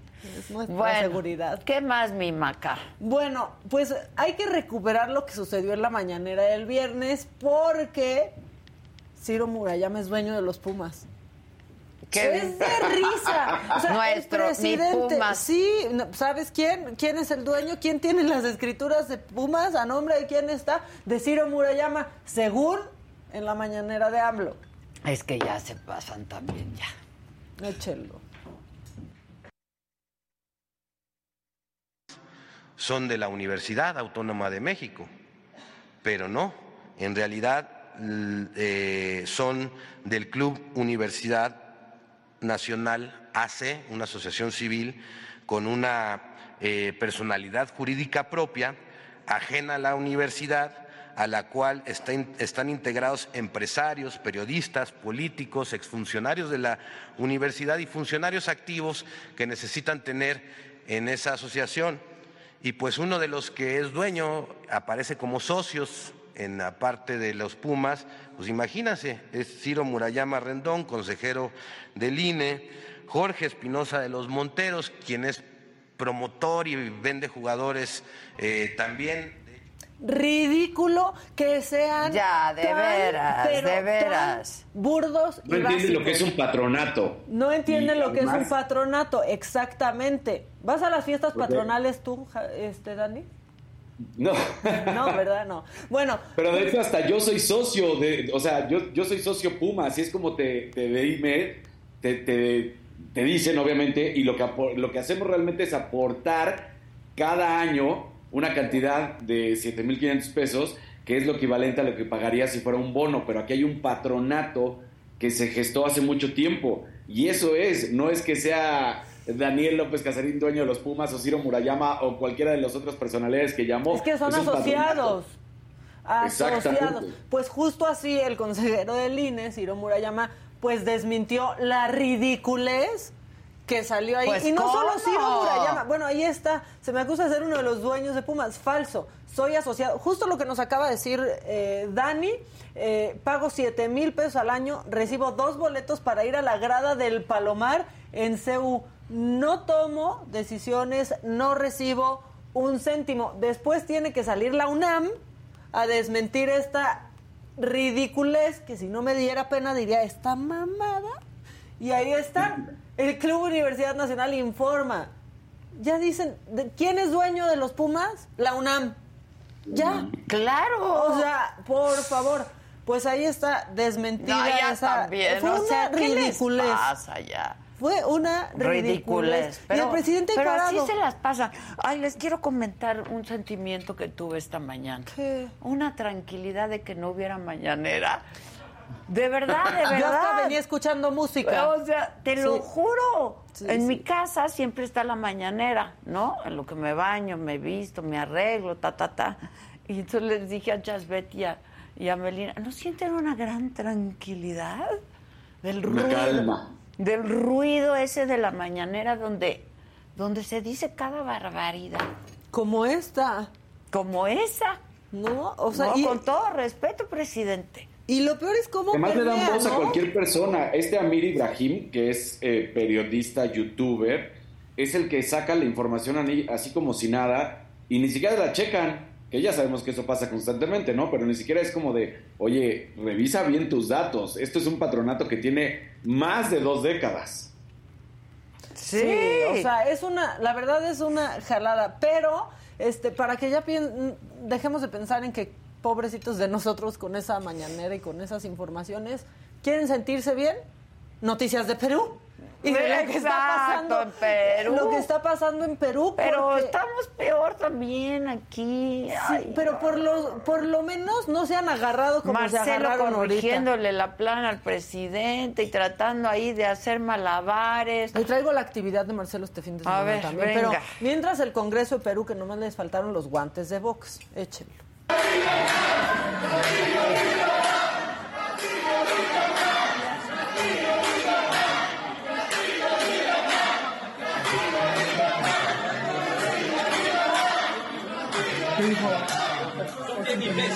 Empieza uno que agárrenme porque me les voy y se empiezan a arder, ¿no? De que cómo están gritando Castillo en libertad si es nuestra la causa de todos nuestros males actuales.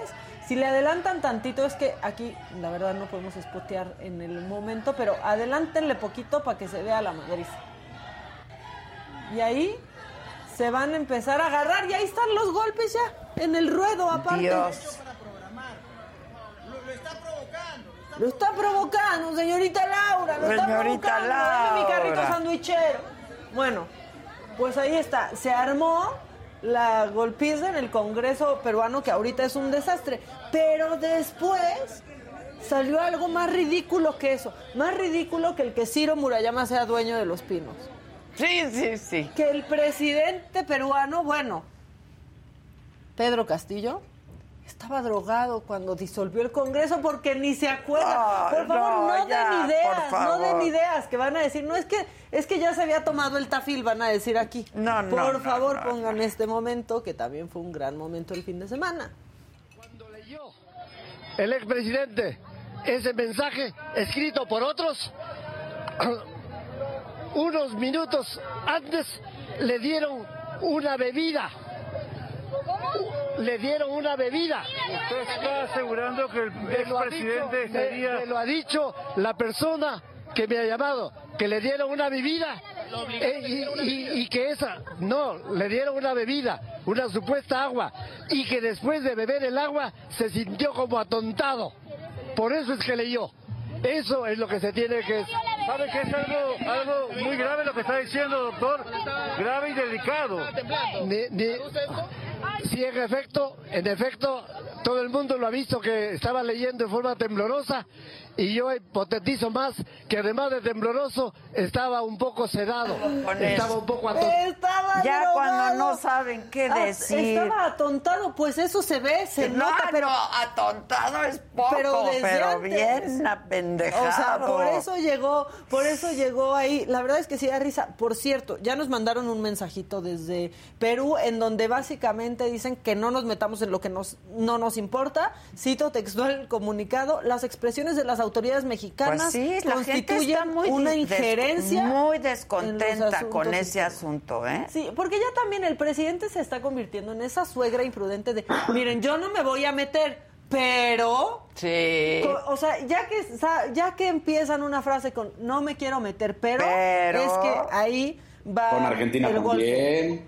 Sí, por supuesto que se ha metido por todos lados. Y tú preguntabas de la alerta sísmica. Dani, pues como chicoche no sabemos dónde te agarró el temblor, tal vez en tu casa y tomando Teraflu. Al presidente también lo despertó la alerta sísmica. Y luego, luego, bueno, aunque no se ve tan despierto en su video, pero subió un video y quiero que vean cómo se hace el que está leyendo hojas, pero parece hasta su, pa- parece su estado de cuenta de Amex. Sí, No, sí. parece un recibo de teléfono. Vean cómo se nos hace el que está viendo el informe.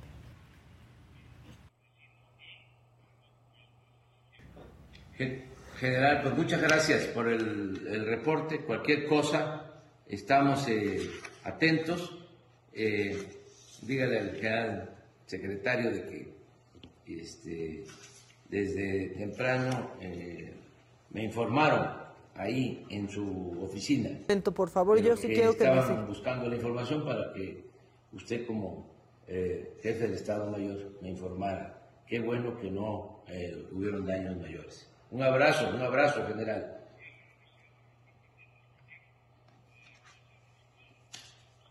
Gracias, gracias, muchas gracias. Parece que está en su recibo Telmex, ya aquí ya nos cobraron este la computadora, ¿no? ¿Se acuerdan su cuando teléfono compraban? rojo, ¿eh? Sí, el teléfono rojo, pero ¿se acuerdan cuando compraban cosas con cargo a su recibo Telmex y pensaban que era un super deal? claro. bueno, este, y mientras todo esto, es que verdad, de, mira, puedo comprarla y solo son 48 meses de mi Pero computadora. claro. Perfecto, cómprala. Cómprala. Bueno, este, mientras todo eso pasaba, ¿qué estaba haciendo Marcelo Ebrard? Él está comprometido con ser una corcholata. Esto es, esta fue su actividad del fin de semana. El baile de Melina. Viendo el baile de Merlina. No, no, no, no, no. Vamos Ay, bien, no, vamos ya, bien, ya, vamos bien. please, ¿Y por qué? O sea, Ya, ya, ya, por favor, de TikTok. Ya. Ya. ¿Cuántos- El que lo hace muy bien en TikTok. ¿Saldívar? Es Saldívar. Porque da- ya andan haciendo TikToks y Sí, ese tipo de ya, payasadas. Sí, sí, ese tipo de payasadas. es que ¿cuántos Lo- likes vale Saldívar la lo hace muy Margarita? bien porque da información, porque dice cosas, porque luego hace cosas cagadas, ¿no? Sí, sí, o sea, ya sí se puso a hablar del mundial y así, pero también habla de la legalización, este, de la interrupción al embarazo, ¿no? Del derecho de las mujeres a decidir y de otros temas que está viendo la corte, hasta señala cosas así, le hace así Saldívar, pero sí con datos, sí con datos. Y luego ya para cerrar, este, esto sucedió en la carretera México-Toluca, solo puede pasar en México. Imagínense que van ahí manejando disfrutando los bellos paisajes que ofrece Toluca y de pronto esto enfrente de ustedes. ¿Qué, ese, ¿Qué hace un león ahí rugiendo en la carretera? No, no, no, no. no. Bueno, De México veras. mágico, o sea, México mágico. Claro, pobres los de Suecia y los de pobres, Que se pierden esto. pobres que se pierden estas Pero, cosas. ¿sabes qué, manita? Que la verdad es que Profepa ya hizo lo que sabe hacer mejor. Poner tweets para pronunciarse al respecto y esto es lo que informó Profe, Profepa en este, redes sociales. En atención a este reporte, la Profepa ya se encuentra atendiendo el tema en el ámbito de su competencia y agotará todos los medios para garantizar el bienestar y la preservación de la vida silvestre. Comparte toda la información que ayude a esclarecer el hecho. O sea, haz la chamba por nosotros porque nosotros no tenemos idea.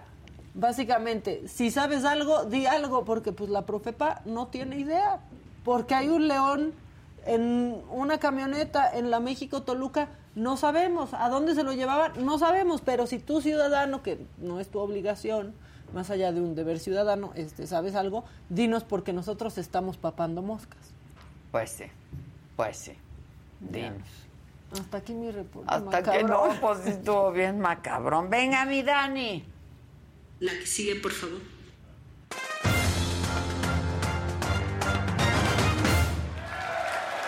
Pues ya lo decía Sabe al inicio, la gran sorpresa de lo que sucede el fin de semana, Marruecos. Marruecos avanza, se convierte en el primer país africano, en la primera selección de, de- de- que avanza a unas semifinales, lo está haciendo espectacular, va con un partido muy complicado sin duda alguna ante el equipo de eh, Francia, se especula pues sí que el favorito son los franceses, pero no hay que desechar a Marruecos que está jugando con corazón y con buen fútbol, ¿eh? porque no se vaya a decir, ay, solamente son las, las agallas que tienen. No, no, están jugando bien al fútbol. Y del otro lado, Argentina contra Croacia. Ahora, ¿qué sucedió también este fin de semana en, esos partidos? La bronca de Argentina. No sé si alcanzaron a ver las imágenes del festejo de los argentinos al final de los penales contra Holanda, donde se nota que varios jugadores, y ahí está la imagen, se burlan se burlan de los argentinos. La misma FIFA en el Fair Play lo está investigando. Este festejo de Lionel Messi directo a Louis Van haciendo la seña de como era conocido Riquelme, Topollillo, porque se ponía pues, las manos a las orejas de no te escucho. Tiene mucho que ver y no es por defender a los argentinos. Los dos estuvieron dando de qué hablar. Van Gaal había hablado que Messi la última vez no había tocado ni el balón y que si se iban a penales en esta ocasión tenían una ventaja y podían ganar.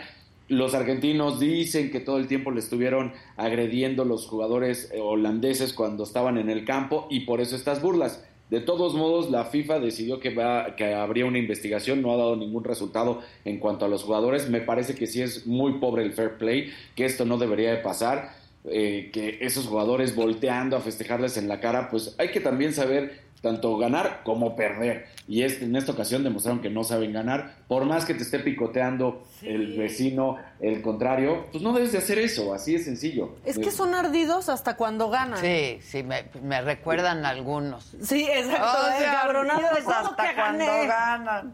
Sí. Sí, mu- muy mala actitud. La verdad es que el- eso es pésimo, no se debe de permitir. Lo que sí es que ya hubo un, de la investigación, ya dio un resultado.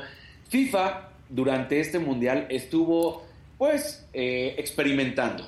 Invitó a algunos influencers para que estuvieran dentro de las elecciones, algunos de los más llamativos, para que pudieran estar de ciertos países en el seguimiento dentro del campo de, de selecciones. Por ejemplo, por parte de la Argentina había uno que se llama Momo, ¿no? Bueno, así es conocido el influencer en, internet como Momo. Y resulta que Jerónimo Benavides, que es su, nombre real, pues da a conocer en un tweet que pone que lamentablemente, bueno, pues sin dar más a conocer, desgraciadamente la FIFA me comunicó que no seré más la voz del estadio cuando juegue la selección. No dio muchas explicaciones, no me dieron a entender que todo esto es a raíz de lo sucedido con Países Bajos. Ahora, en la transmisión, que no podemos poner porque pues también es de la FIFA, él decía que pues en- en- en- él está hablando en contra de la FIFA y en contra de los Países Bajos, agrediéndolos. Entonces, desde ahí dices, compadre, ¿se te botó la canica o qué? ¿Cómo empiezas a atacar a la propia FIFA que te permitió estar en la cancha narrando los partidos en Internet?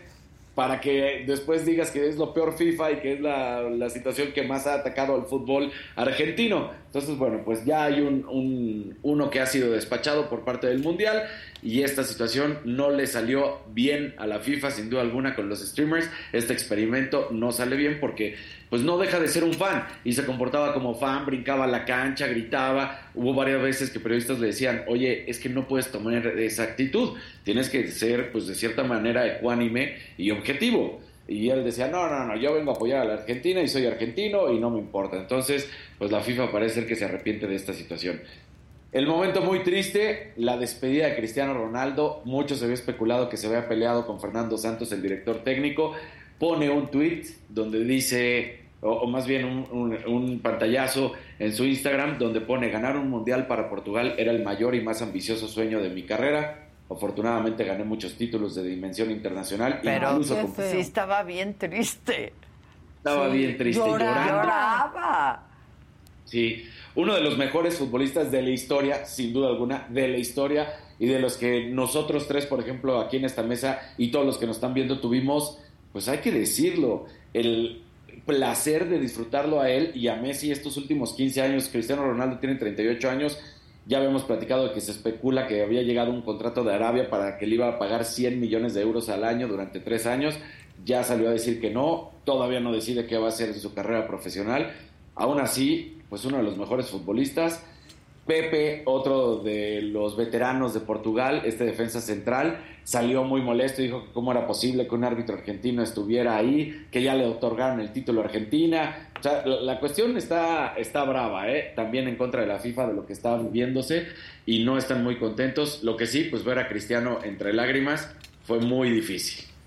Y ya que estamos hablando de selecciones, pues nada más hacer un recuento, por ejemplo, se despidieron eh, Inglaterra y, eh, bueno, y Brasil, que son dos selecciones que cuestan eh, en el valor que cada una de sus plantillas tiene por la suma de sus jugadores, arriba de 1.050 millones de euros, una, y la otra los 1.160 millones de euros. O sea, una cosa de locura lo que valen estos jugadores. La tercera más cara es la francesa, ellos sí se mantienen, ellos cuestan mil millones 30 euros, entonces pues empiezan a despedir los, los más importantes y los que se especulaban que podían ser los favoritos. Y Ale, Ale, ¿te acuerdas que habíamos platicado de este...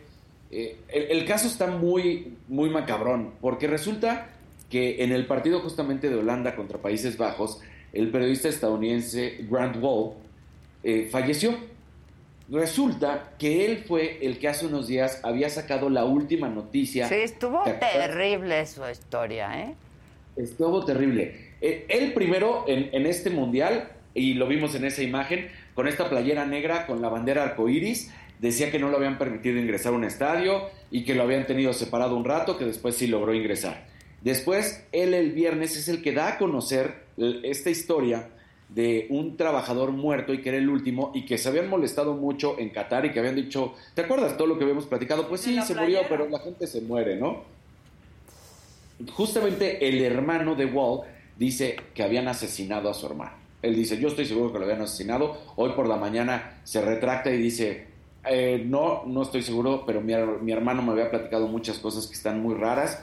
Él había, el mismo Grant Wall había escrito en su Twitter el jueves que había tenido que acabar en el hospital porque el cuerpo ya le había exigido un descanso, que había estado muy fuerte todo este, este viaje y lo que había estado viviendo en Qatar, pero termina falleciendo a los 49 años de edad, un jovenzuelo.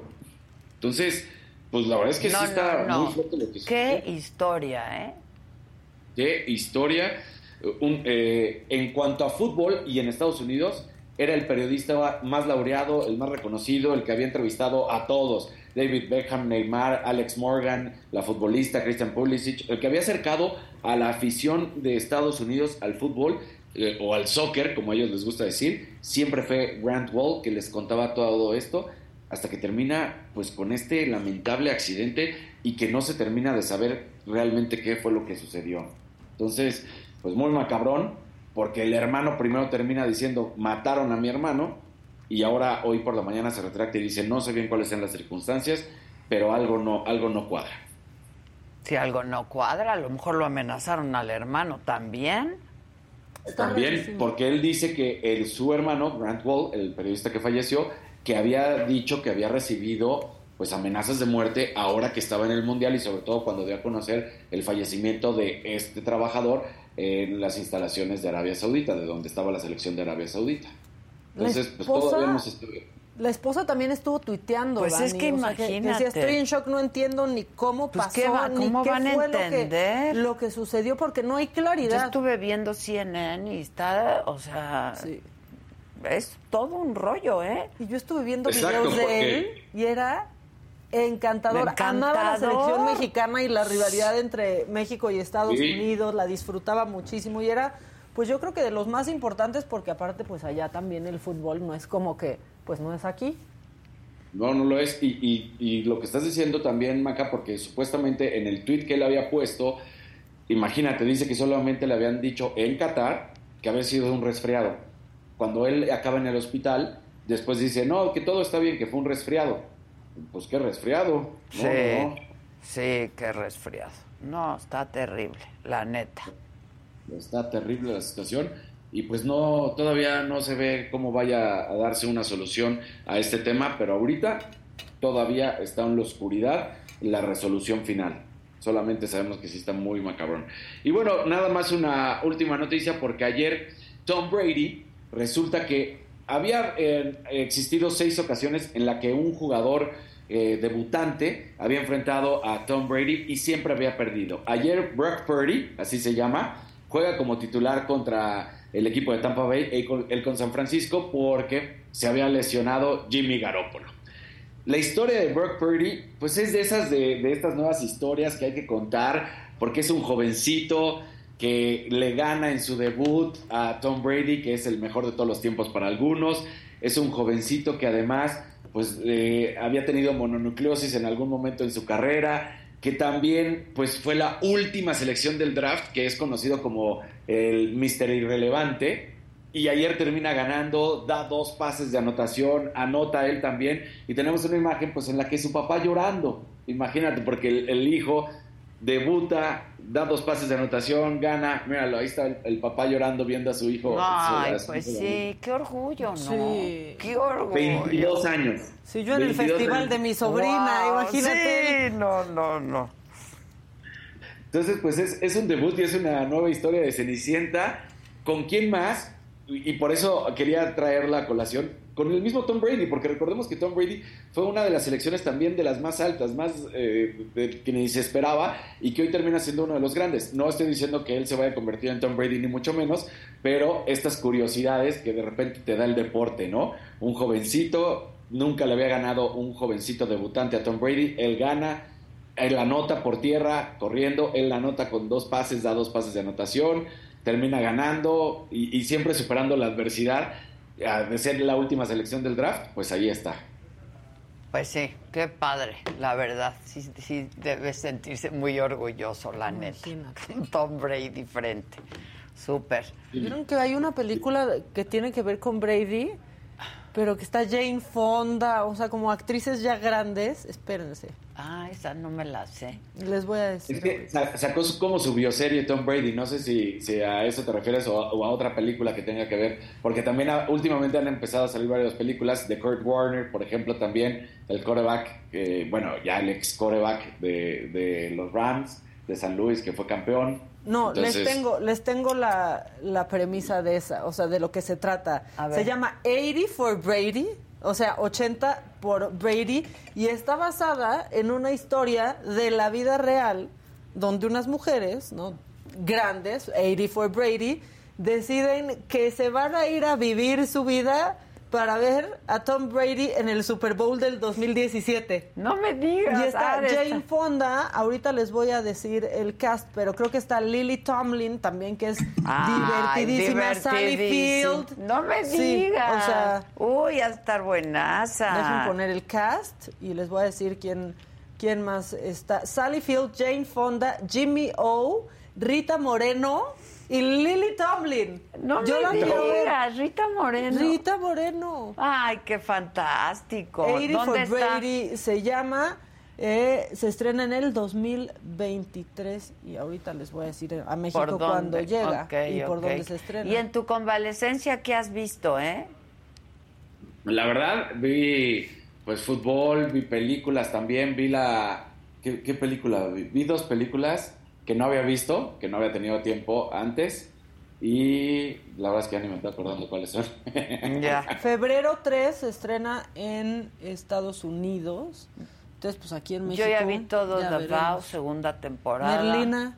Merlina la ah, The Crown. Estuve viendo The Crown. Ah, The Crown, ok, Crown, buenaza. estuve viendo. No, el Buenaza. documental de Harry y Meghan. Ah, me lo eché, el documental de Harry y Meghan, apenas son tres capítulos. no me cae mal Meghan hasta ahora.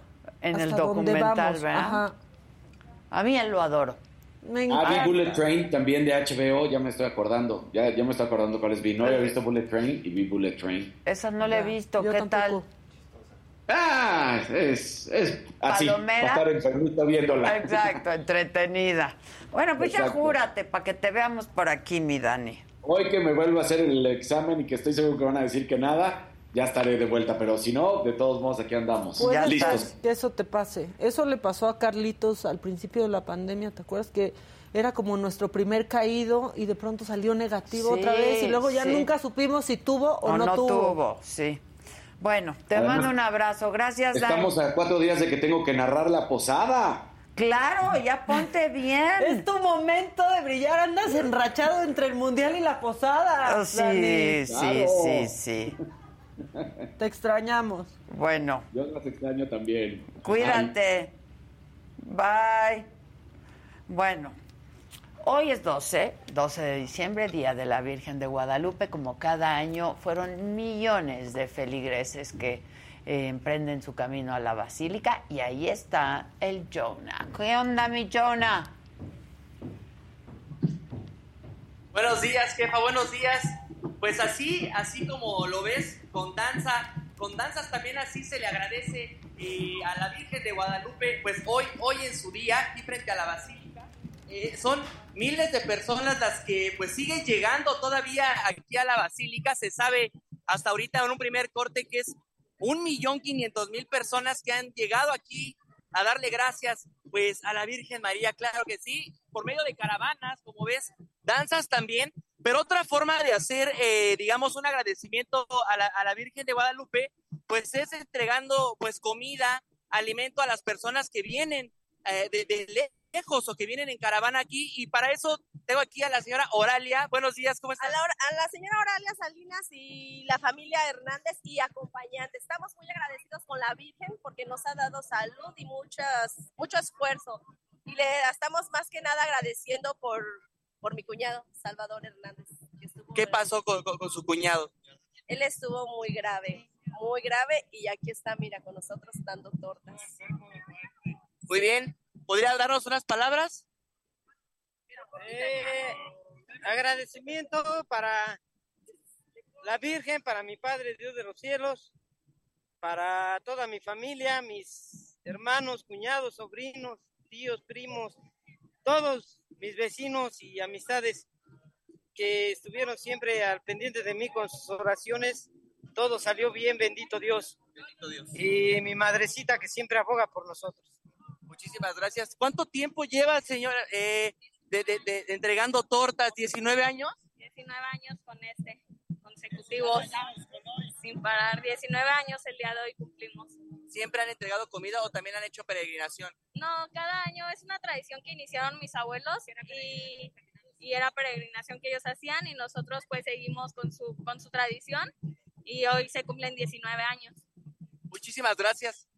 Bueno, eh, jefa, como puedes ver, pues vienen eh, con una fe enorme aquí eh, a la Basílica de Guadalupe. La fiesta y la celebración continúa. Puedes ver, han llegado de distintos lugares. Pues alcancé a ver también una danza que viene desde Guadalajara y que no han parado de bailar desde la mañana que, que- que- estamos aquí presentes en la Basílica La Saga. Eh, hasta el momento, como repito, un millón quinientas mil personas que han dado cita aquí en la Basílica siguen llegando. Supongo que la cifra va a aumentar. Por el momento, pues así es como se está llevando a cabo eh, eh, este, esta celebración por la aparición de la Virgen que se cumplen 491 años de ella, que fue justamente en el Cerro del Tepeyac, que está aquí atrás de esta capilla exactamente. Pues eso, eso es lo que se está viviendo, jefa, aquí. Por lo pronto seguiremos eh, presentes para que todo siga con calma y con paz como se está llevando a cabo ahorita, jefa. Estás. Gracias, Jonah. Volvemos luego contigo. Muchas gracias. Juan Dieguito le dijo ¿te la verdad. Sí, no lo ¿Te podemos acuerdas? meter porque no nos lo van a podemos bajar, pero-. No, es que en la radio sí lo metíamos. Sí. Era muy divertido. Como Juan le... Dieguito. Sí, muy Que nos llame divertido. Itati y nos cante. Y nos cante, Que nos sí, cante. que nos cante. Viene. Ay, háblale de una vez. No, háblale, nada más que si nada entra, más nos sí. canta eso. Dile que porque no podemos meterlo. Sí, que nos mande una nota de voz, si no. Bueno, ya despertó. hace un rato hablábamos de todo lo que pasó en el estadio Azteca, donde fue el primero de los dos conciertos que dio Bad Bunny. Ya nos platicaba ahorita Nadia. Porque a muchos de esos jóvenes, personal de seguridad les rompía los boletos en la cara argumentando que eran clonados o que eran falsos. La Profeco ha informado que Ticketmaster, la empresa, sobrevendió el evento que los afectados deberán ser reembolsados al 100% más una indemnización de 20% y además que la empresa sea multada. Yo tengo vía telefónica Ricardo Sheff, titul- Ricardo Sheffield, titular de la Profeco. ¿Cómo estás, Ricardo? Muy bien, muy buenos días. Ahí te vemos en la mañanera. Ahí andamos. Hoy no, hoy nos dieron vacaciones. Hoy no, hoy no, a nosotros también, gracias. Gracias. Hoy, hoy, hoy se salvaron. Se agradece, sí, hoy nos salvamos, pero la mejor parte de la mañanera los lunes es contigo y los que se pasan de rosca, la neta. Y estos se pasaron 18 pueblos de rosca, Ricardo. No, los, de, los Ticketmasters en este concierto de Bad Bunny se pasaron de mega rosca. Eh, 1600, eh, ahora sí que defraudados el, el día de el día de, de- ay, del viernes y 110 el sábado. La verdad no es justo y me parece poco, ¿eh? La, la multa, la indemnización, todo me parece poco. ¿Qué va a pasar, Ricardo? Mira, primero deben de devolverle el 100% de lo pagado a, a estos casi 2.000 defraudados y eso implica el costo del evento y el costo del servicio, o sea, porque ellos cobran diversos eh, servicios que a veces suman hasta el 20% de lo que pagaste por el boleto. Y adicional a ello, 20% de indemnización sobre el monto total. que Ticketmaster hasta ahorita de manera extraoficial aceptó con Profeco reembolsar el 100%, pero no es eso suficiente. Conforme a la ley deben indemnizar con 20% adicional y luego deben de responder los requerimientos de información que ya hicimos y que tienen hasta el jueves para responder, porque se va a hacer un análisis a fondo, ver por qué sucedió, si fue realmente un error de Ticketmaster o si hubo mala fe o dolo de algún funcionario o un grupo de funcionarios de Ticketmaster, en cuyo caso se va a determinar el monto de una multa que tendrá que pagar Ticketmaster. Es que Ticketmaster le echaba la culpa al estadio, el estadio a Ticketmaster, o sea, ¿qué han detectado ustedes, Ricardo? Pues les gusta echarle la culpa a medio mundo, pero aquí solo hay un responsable. Además estás hablando de una empresa de la transnacional, una empresa que opera en prácticamente todo el mundo y que llevan décadas haciendo lo mismo, la logística para la emisión y entrega de boletos a espectáculos deportivos o artísticos, musicales. Entonces, no estás hablando de una ni pyme ni de una operación improvisada o de una empresa de reciente fundación o arranque. Después de décadas de hacerlo debe haber error cero. Bueno, ahora, lo que también es cierto es que hay reventa. No, este no es un caso de reventa, eso también los hemos llegado a atender y además un comportamiento muy extraño, porque ¿cómo es posible que el viernes, cuando somos eh, invocados por medio de las redes sociales y nos aparecemos ahí, platicamos con las personas afectadas ya afuera, porque ya había arrancado el concierto, y el sábado son 1.600 afectados, y el sábado, que con la colaboración de, de los dueños del estadio, nos ubicamos en todas las puertas de acceso desde las 2 de la tarde, solo hay 110 afectados. Si es el mismo evento, mismos mecanismos, mismo Ticketmaster, ¿cómo es posible que se redujo de 1.600 a 110? Digo, qué bueno que así fue, pero no es muy lógico y menos para una empresa de ese tamaño. No, y veíamos... Una transnacional como Ticketmaster, pues, si no son las entradas a una kermés de una escuela, no, ahí hay más orden. Oye, pero también hay sitios de reventa como Stop Hub en donde ocurrió lo mismo.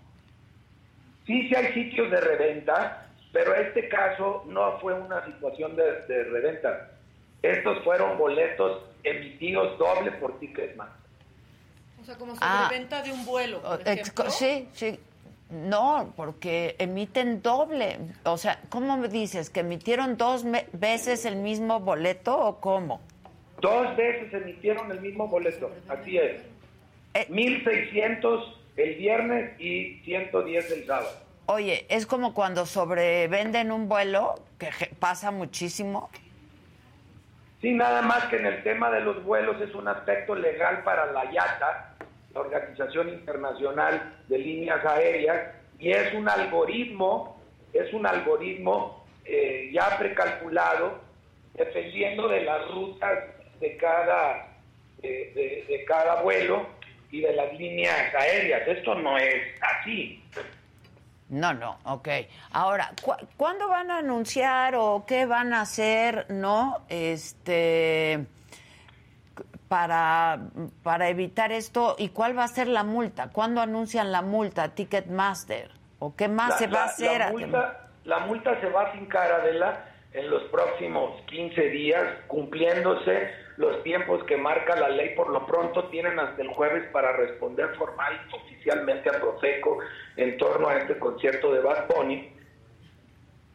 Estar pagando la indemnización desde hoy ir devolviendo pues sí pero hay esos casi dos afectados. Pues sí pero como yo decía hay gente hay, hay hay chavos que compraron sus boletos haciendo un gran esfuerzo desde marzo pues sí les van a regresar el dinero pero pues ya se perdieron su entretenimiento.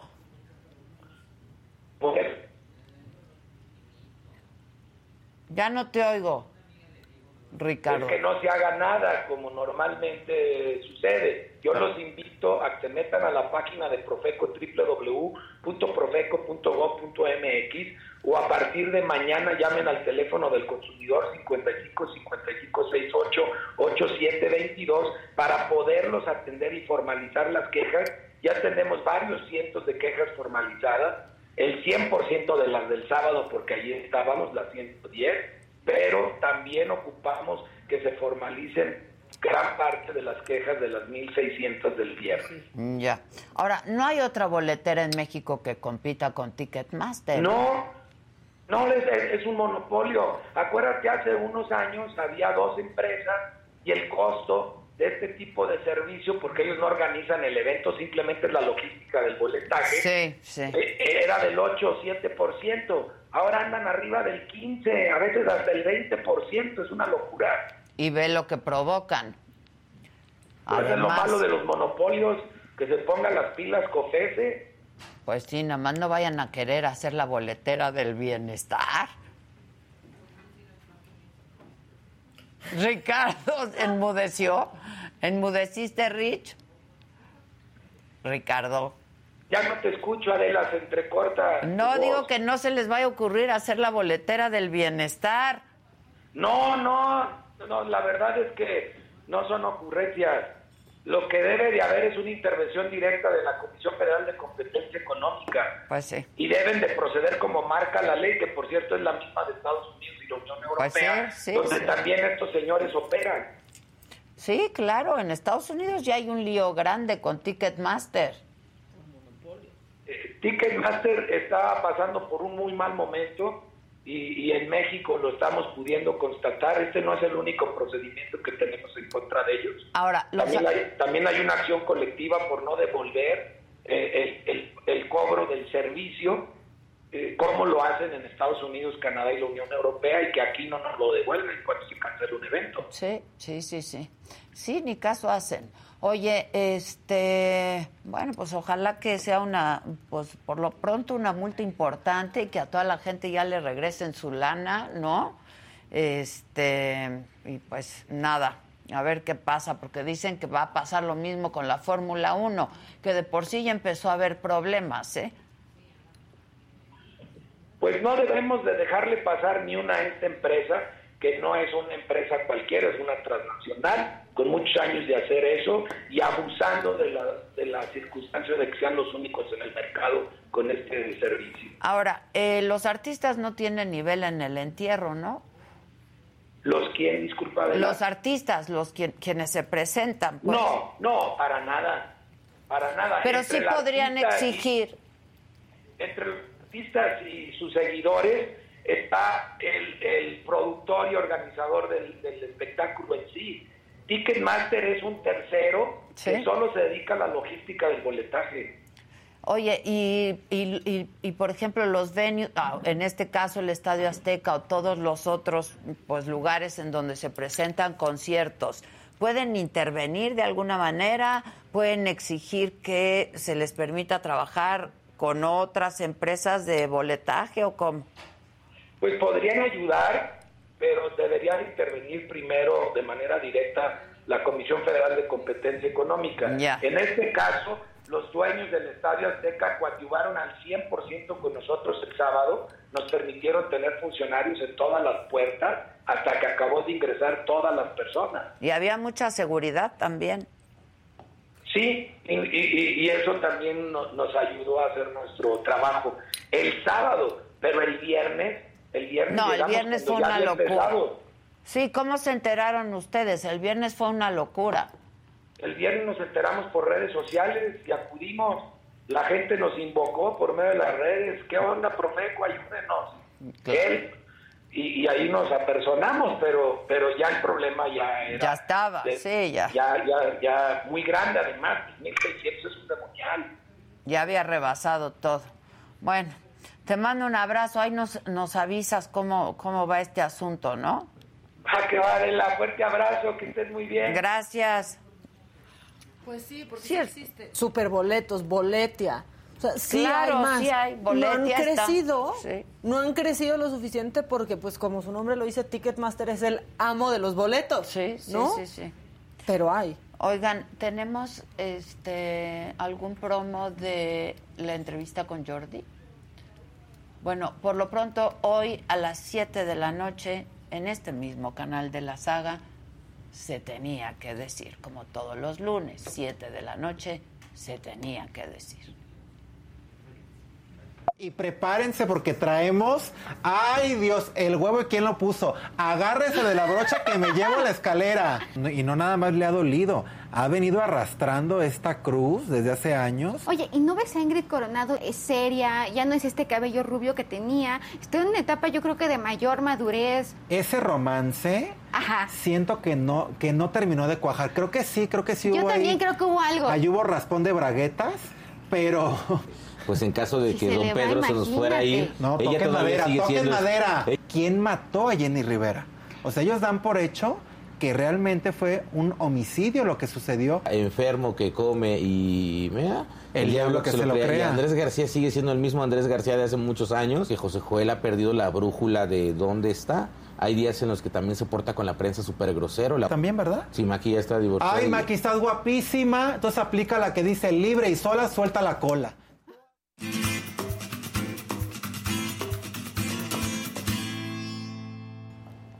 Bueno, Gustavito Prado, buenos días. Y la ¿Cómo estás, mismísima. Adela? y la mismísima. Ana Fusoni. Adela, muchas Aplausos. gracias. Que también nos había visitado en radio. En radio, ¿te Sí, acuerdas había cuando venido en radio. estuviste Sí, claro, en radio? claro. Contigo, Gus, Pues sí, precisamente en radio, pero miren, déjenme contarles que yo de repente me voy a los lugares más extraños que a dar una conferencia a Tijuana, Moroleón, a todos lados. Y en todos esos lados a los que voy ya pasó la Fusoni. Sí, Y es que claro. realmente es la persona más activa, sigue siendo la reina del networking, la mamá de la moda mexicana. La y una mamá de la moda mexicana. Según él. No, según todos. Una presencia Si la Fusoni la dice esto va, esto va, esto no va. No va. No va, no va. no Y va. no se cuestiona. Ay, no, No, claro sigue que siendo una autoridad. Esto es bien curioso porque ayer estábamos pensando cómo tú eres una figura del periodismo de moda, ¿no? Cómo tú eres una figura del periodismo y la comunicación y cómo tienen pueden tener carreras tan diferentes siendo mujeres, haciendo tantas cosas, etcétera, etcétera, que eso siempre es fascinante. Cómo puede cada quien encontrar su camino, Sí, su la señal verdad. Es que si no lo encuentras, nadie te lo va a dar. Ah, No, sí, te lo no, aseguro. más vale que lo vayamos Sí. encontrando. Nadie te dice, mira, si por no- aquí es pasa. Sí, no, eso no existe. Ahora, no por agarrar tanta carrerilla, pero me parece fascinante contártelo. Es que resulta que un día la Fusoni estaba estudiando en Bazar y este les encontró su cupón con un concurso y era así de niñas, hagan su composición y el que se la gane se va a trabajar a Vogue. Y se fue a Bueno, era un trabajar. poco más Bueno, fue más complicado, complicado, porque es el eso, concepto. Y se fue a trabajar de Emily, ¡Qué ah, padre! que, este, pues nada menos nada más que con Diana Brillant. Entonces ahí empieza y cuando regresa todo lo que ella vio, por eso hizo primera pasarela, primera revista, primeros concursos, primeras plataformas, primera feria, todo lo que se había hecho todo. primero lo hizo la Fusión. Sí. ¿No? Bueno, Aplausos eh, a la Sí, fusión. tuve. eh, eh, Vogue fue una muy buena escuela. Una muy buena escuela. ¿Cuánto tiempo estuviste? Dos años. Dos años. Pero el primer año era gopher, ¿no? Ve aquí, ve allá, ve acá y aprende y aprende y aprende. Yo no sé La qué- Emily, ¿no? Sí, pero ella, Emily tiene mucho, mucho fashion sense. Funzoni no tenía ninguno. Nada. Nada. La Ok. moda, no- ay, eran los 60. Sí, no, no, la, no, la no. moda era una cosa rara que Sí. pasaba por allá, ¿no? Cuando ibas a Dallas y veías los eh, aparadores. ¡Claro! ay, ¡ah! Sí, la era. Dallas, Brownsville. Houston. Sí, O sea, Texas. claro. Sí, era lo que había. Sí, sí, era lo que había, era nuestro mundo. Claro. Y ahora el- hay varios pretextos por los cuales viene la Fusonia con nosotros, pero uno de los principales es que ella dirige su revista, que pues había sido hasta hace cierto tiempo KS News, y ahora qué va a pasar con ella. Bueno, KS News, hay que explicar por qué se llama KS, porque todo el mundo me dice, qué nombre tan raro. Se inició en León, Guanajuato, en la Cámara del Calzado, Mira. con Abu Gaber, que ahora es el presidente de Concamín, y con Amador, que era un periodista que llegó y le dijo, oye, vamos a hacer una revista para el mundo del calzado y le vamos a poner pasos clave, y se convirtió en Key Steps Ah, porque era cuando éramos todos muy anglófonos, ¿no? Y duró, duró, pues lleva 21 años, 21 años. Y un día Amador se fue a trabajar con Patricia Mercado y me dijo, ya me cansé, ya me voy, ahí te la dejo. Dije, bueno, Fíjate. A ver, vénganse para acá. Pero nunca se me ocurrió cambiarle el nombre. Claro. Entonces seguimos con KS como siete años, ¿no? Y ahora pues esté un poco un poco tarde en la vida, ¿eh? con todo esto que está pasando en, en, redes sociales y todo, pues decidimos conjuntar todo con Ana Fusoni MX, ¿no? Para que todo sea un, un un conglomerado, un conglomerado, un, conglomerado, un holding. 360, todo 360. Como aquí, como la saga, que ya es un holding. Un holding. Y precisamente como tú, que tienes tu propio medio, pues creo que es bien interesante que ahora que es Ana Fusoni, la revista, pues lo que siempre has hecho de convocar entrevistas, qué está pasando en la industria, qué está sucediendo en todo México a nivel de moda. Y pues una cosa sorprendente es que Fusoni tiene su programa en Wow TV todo el tiempo está haciendo cápsulas en todas las redes sociales y se mantiene con un nivel de actividad que casi casi yo mi tiempo de diversión es a la mitad viendo a Adela Micha y la otra mitad viendo a Ana Muy bien, producción. ¿Cómo viste este año toda esta proliferación de plataformas de moda en todo el país? Bueno, es que eh, yo creo que los dos años digitales a los que nos obligó la pandemia le abrieron un mundo a mucha gente que nunca había pensado en eso. Dice, ay, pues yo puedo crear un fashion wikito, ¿no? Ajá, Aquí abro mi plataformita y proyecto a tres, cuatro diseñadores y resultó porque el gremio es muy grande, pero está muy fraccionado. Entonces tú puedes vivir, no sé, en Zacatlán de las Manzanas, en Puebla, y decidir que vas a hacer tu plataforma. Y aparecen tres, cuatro diseñadores y ya y se posicionan dentro de ese entorno, ¿no? No pretenden vender en Nueva York, desde luego. Y entonces, en el momento en que se vuelven real time, ¿no? En que aterrizamos en el mundo real, muchas desaparecen, pero muchas sobreviven y ahí están. Pues como en todo, ¿eh? Sí. Pero este año, fíjate, hubo el Salón de la Moda de Moroleón, hay actividad en Campeche, hay actividad en Tijuana con Innova Moda, hay actividad en, qué tantos lugares? En San Miguel de Allende. En San Miguel, todo el mundo eh, se dio cuenta que se podía, ¿no? La de Campeche ya llevaba un ratito, en Tijuana Innova Moda ya llevaba un rato, se consolidaron más, sobrevivieron el, el, momento digital que tuvieron que, que, hacer y siguen adelante, pero ahora hay chiquitas por todos lados. Y eso es bien curioso porque ya no es nada más un Fashion Week nacional que tenía la conversación. Ahora, de verdad hay 32 estados que tienen actividad. Que están teniendo actividad, que está padre. Pues si te pones a ver, este, si vamos a hacer un comparativo que no es comparable, pero bueno, el Fashion Week de Nueva York, ¿no? Es el Fashion Week poderoso. Tiene una cantidad de plataformas alrededor de donde de repente te dice un diseñador, voy al Fashion Week de Nueva York. No, no va al Fashion Week de Nueva York, va a ir a una plataforma de durante, la, Fashion Week de Nueva York. Y el Fashion Week de Nueva York les cobra por usar su nombre. Claro. Lo cual está bien, los incluye en el, en el calendario, creo que les cobra, no sé, a las plataformas. Y los posiciona en el lugar. Porque ya estuvieron en el Fashion Week. es muy bueno para ellos en repercusión hacia sus países y es bueno para Nueva York porque le da una variedad que a lo mejor no podría tener si se mantuviera como Fashion Week. y por supuesto, pues las grandes plataformas en México pues plantearon el camino, como tú mismo lo planteaste cuando tú mismo empezaste a organizar grandes pasarelas, pero ahorita ya está estados raros como Bajío tienen, digo, estados raros porque el Bajío, el León, no tenía una plataforma propia. No, no bueno, sigue sin tenerla, no nos hablamos. por eso es quien es. Por eso es quien No, tiene una plataforma incipiente en Moroleón que se llama el Salón de la Moda, que presenta algunos diseñadores este, locales, En Moroleón. En Moroleón y uno que otro invitado ahí. Es el centro de producción de ropa. Es un centro de producción de ropa igual que Zapotlanejo en, o sea, de maquila y de, maquila y de, marcas propias. el país. Hay de marcas sí, propias. de marcas propias. Hay Ana Camila, que es una marca extraordinaria, que nunca la hemos visto, pero que allí está desde hace muchos años. Y hay muy buenas marcas propias. Y pues León Bajío, moda...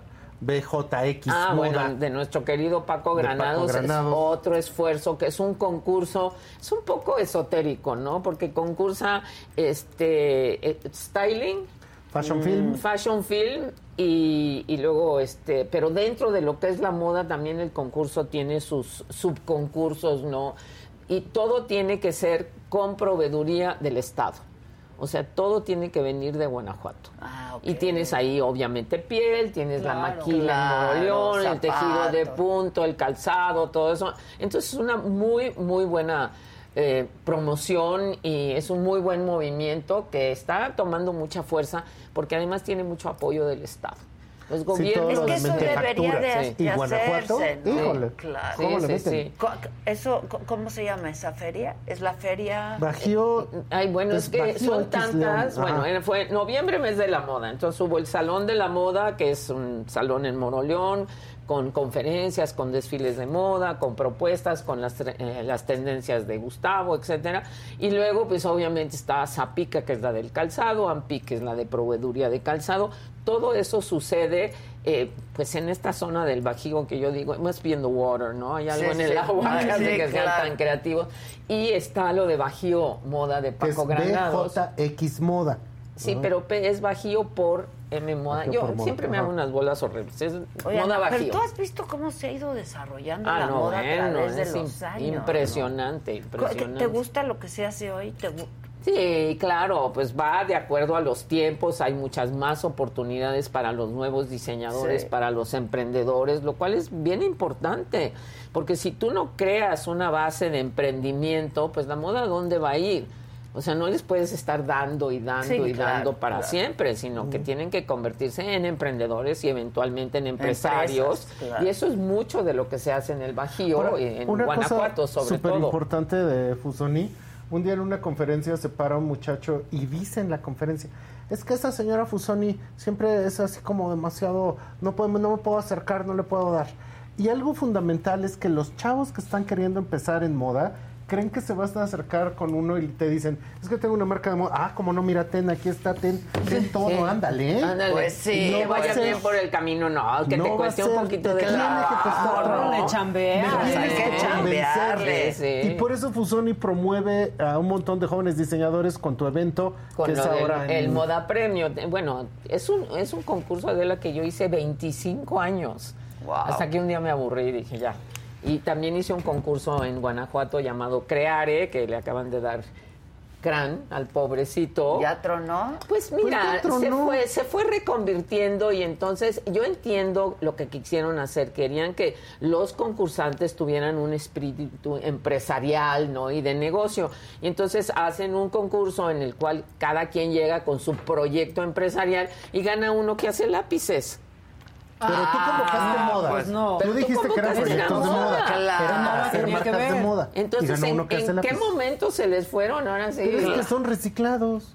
No, hombre, Los pero esos lápices. lápices, esos- Claro. son estos lápices que tienen semillitas en la punta en vez de goma, que llevan años en el mercado, los Sí, venden en sí, sándwiches. claro. Entonces, ¿de dónde acá me dices que un cuate que se fusila un proyecto, Claro. que además presenta una caja con una imagen de Frida Kahlo que para Ya, la cual seguramente bien, ya. ni le pagó regalías ni nada, y resulta que gana, no, bueno, la indignación Ahora, total. Ahí en eso, pues es que hay que estar como en la categoría, ¿no? Y no salirse.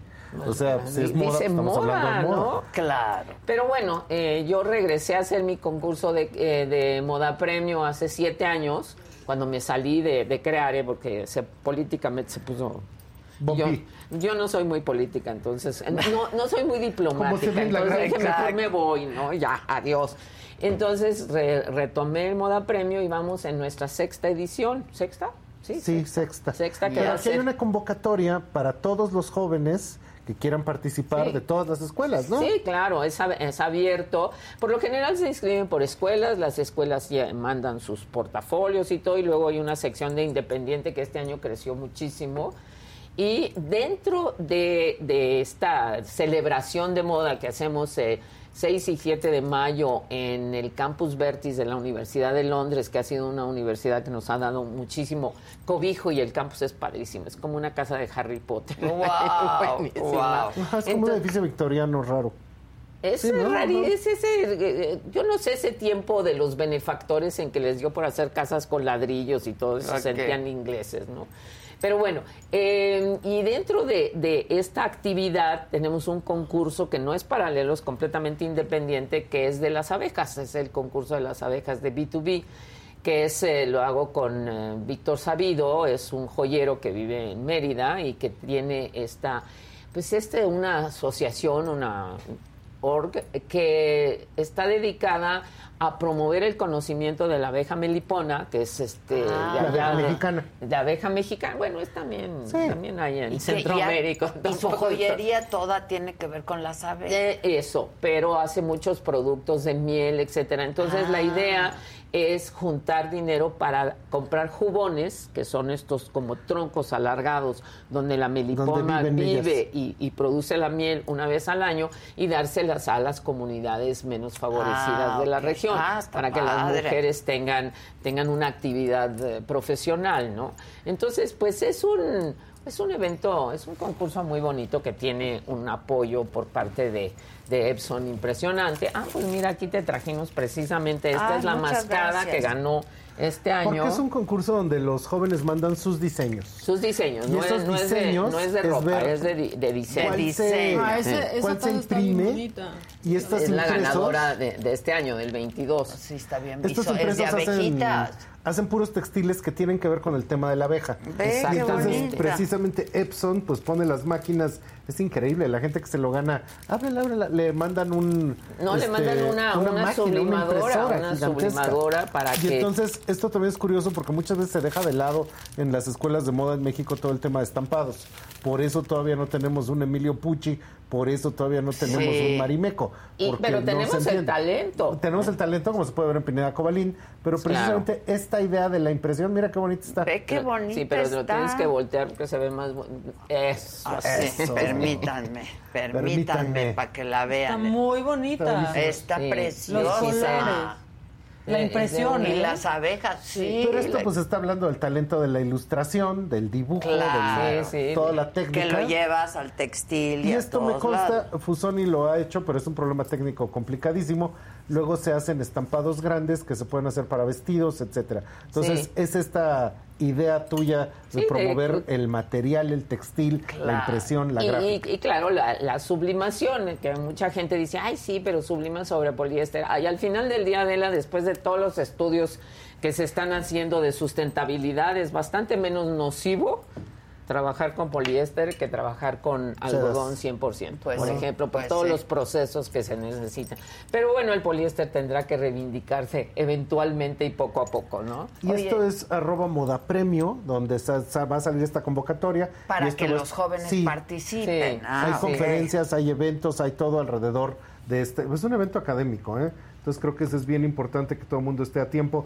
Quien esté curioso de la moda, quien ya esté dentro de la moda, quien quiera saber más de moda a través Pues de Moda sí, pueden entrar a ¿no? moderapremio.mx, que es este nuestra página, ahí está la información. Este año ya se cerró la convocatoria, ya Pero tenemos... se va a institu- o sea, Sí, es cada sí. año. Pues cada año, cada Sí. año, sí, pero está el evento que es en mayo, que es cuando se presentan los diseños concursantes de esta primera etapa que cerró a fin a- en noviembre y vienen todas las escuelas, tenemos 21 escuelas que vienen, Wow. vienen de todo el país y pues es una fiesta de la moda. Pues ¿no? claro, Sí, qué bonito. sí. Oye, ¿qué, qué diseñadores mexicanos? Digo, tú viste, has visto crecer a, a tantos, a tantos, y a tantos otros que no crecieron, ¿no? Que Bueno. se quedaron, que les rompiste el corazón. No, digamos, yo no fui, yo no fui. sí, el jurado. Yo no fui. El jurado, ¿no? El jurado. No, y además resulta, y me queda clarísimo, que el que gana no siempre es el mejor. Exacto, como Entonces, en todos los concursos, sí, ¿eh? sí, luego sí. les va mejor a los segundos A y los terceros segundos y lugares. terceros, exactamente. Sí. Y ahí te los vas encontrando en la vida. Eh, pues eh, el otro día estuve en Guadalajara con Macario Jiménez, pues Macario concursó, Macario, concursó claro. en el Moda Premio, no ganó, No ganó, pero velo. velo. Entonces, este, es este espíritu. Vestía a la gaviota, ¿no, Macario? Ah, entre otras, en- en entre el- otras. Sí, entre Pero otras. eso es bien curioso porque luego ves tú las carreras de todos y en la carrera de todos empezaron con la fusón. Todos, con la Todos, todos pasaron por ahí. Sí, por ahí. Para bien o para mal, todos pasaron, Pasaron por, ahí. por ahí. Porque yo soy, como yo gané este concurso para poder trabajar en Vogue, soy una fiel creyente de los concursos. Y un día dije, Porque bueno, les das oportunidad. Sí, claro. Entonces era como payback time, ¿no? Voy a crear un concurso para agradecer lo que, Que hizo este concurso Que te por cambió mí. la vida. o sea, totalmente. Totalmente. Yo iba a ser maestra de francés, ¿te imaginas algo más Imagínate, aburrido? a la Sony, Sí. qué aburrido siendo maestra de francés. No, no, qué horror. Yo no puedo ser maestra de nadie. Yo no sé cómo Gustavo da clases. Bueno, nos la conocimos clases. dando clases, sí. Nos conocimos dando clases. ¿eh? Oye, Ana, ¿y qué, qué diseñadores mexicanos te gustan mucho y quiénes han logrado internacionalizar? Bueno, mira, es una internacionalización eh, muy sui generis Exacto. que viene con precisamente toda esta ventaja de las redes sociales y del gran exposure mediático que consigues. Por ejemplo, hay un diseñador espectacular en Guadalajara que es Benito Santos. Ah, que tiene bueno, un sí, empuje y una enjundia. Y le da, y le da, y y le da, y- pero él lo hace, ¿no? Entonces, este, se ha posicionado muy bien. No es mi estilo de moda, pero pues, no se trata de que sea mi estilo, se trata de que sea exitoso. Claro. El mismo Macario es muy exitoso. Luego tienes casos como el de Héctor Terrones, que pues dejó de diseñar y ahora es chef, ¿no?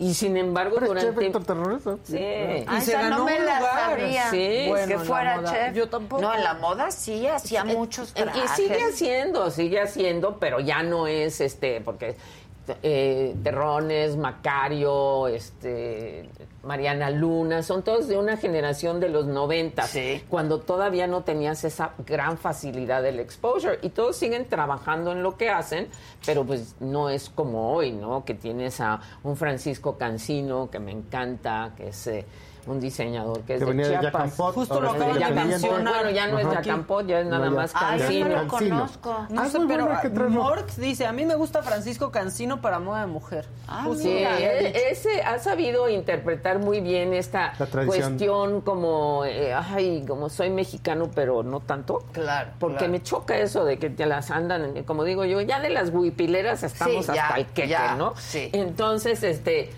Francisco ha sabido traer a una modernidad muy particular, a un, no modernidad, a, una- a un tiempo contemporáneo, Claro. con sus plisados, retomando ciertas siluetas que son muy tradicionales de la- lo artesanal A mexicano, pero no haciéndolo así como... Claro, claro, lo típico. Ya llegó lo- Frida, ¿no? Claro. Porque eso de que todas Ahora, es que vamos a piensan que ya es Frida... mexicano por poner puras Fridas Sí, por todos lados sí, también. ya, No, también. además, pobre Frida. Sí, por Digo, todos cada lados, cosa que la los. Sí. No, ¿De sí. quién sabe quién? No, pero además es muy interesante el fenómeno porque está la familia Calo y luego un personaje que se vio muy listo y creó una, una asociación y él tiene los derechos de Frida. Y eso lo... Fíjate. Entonces, Y de- y entonces los vende a quien sea. Claro, Eh, claro. ¿Qué otro te gusta? Eh, Franci, bueno, obviamente Carmen Rión, que vengo vestida de ella today. Y bueno, no ¿Te lo puedo puedes creer. poner de pie? Sí, sí, sí, Para sí, que sí. lo vean. Esto Sí, es, Carmen es, es Rión es algodón muy y esto es interesante. seda. Este- estos son, es el patchwork de este año de Carmen. Todo lo que le fue sobrando lo convirtió en hizo. sacos. Está padrísimo. sí, sí. Y es este, a ver, Perdón, Sí. a ver, para que te vean. ándale. Entonces es eh, muy Carmen, ¿no? Con muchos cortes arriba y abajo. Pero lo que acaba de descubrir Prado es que el forro son puras calaveras. Calaveras, No, sí. Y luchadores. Y ¿no? luchadores. No me había yo dado cuenta. Sí, ¿Puedes creer lo, lo distraída A que mí me encantó el forro. Es eso lo primero eso que vi. quiere decir que me lo puedo poner Poner al revés. al revés, Sí. es de doble vista. Sí, de doble vista. Carmen Sí. Rión, por supuesto, con su tienda en Parque México, En. Parque México, Ah, sí. mira, ahí, sí, tampoco sí. la conozco. Yo Ah, tampoco. pues hay Ah, que no la traer, ya conocen. salieron dos que Fíjate, traer. ya salieron Sí. dos que podemos No, traer. no, Carmen Riones es, eh, trabaja mucho en Sinacantepec, en, en, ah, en Chiapas.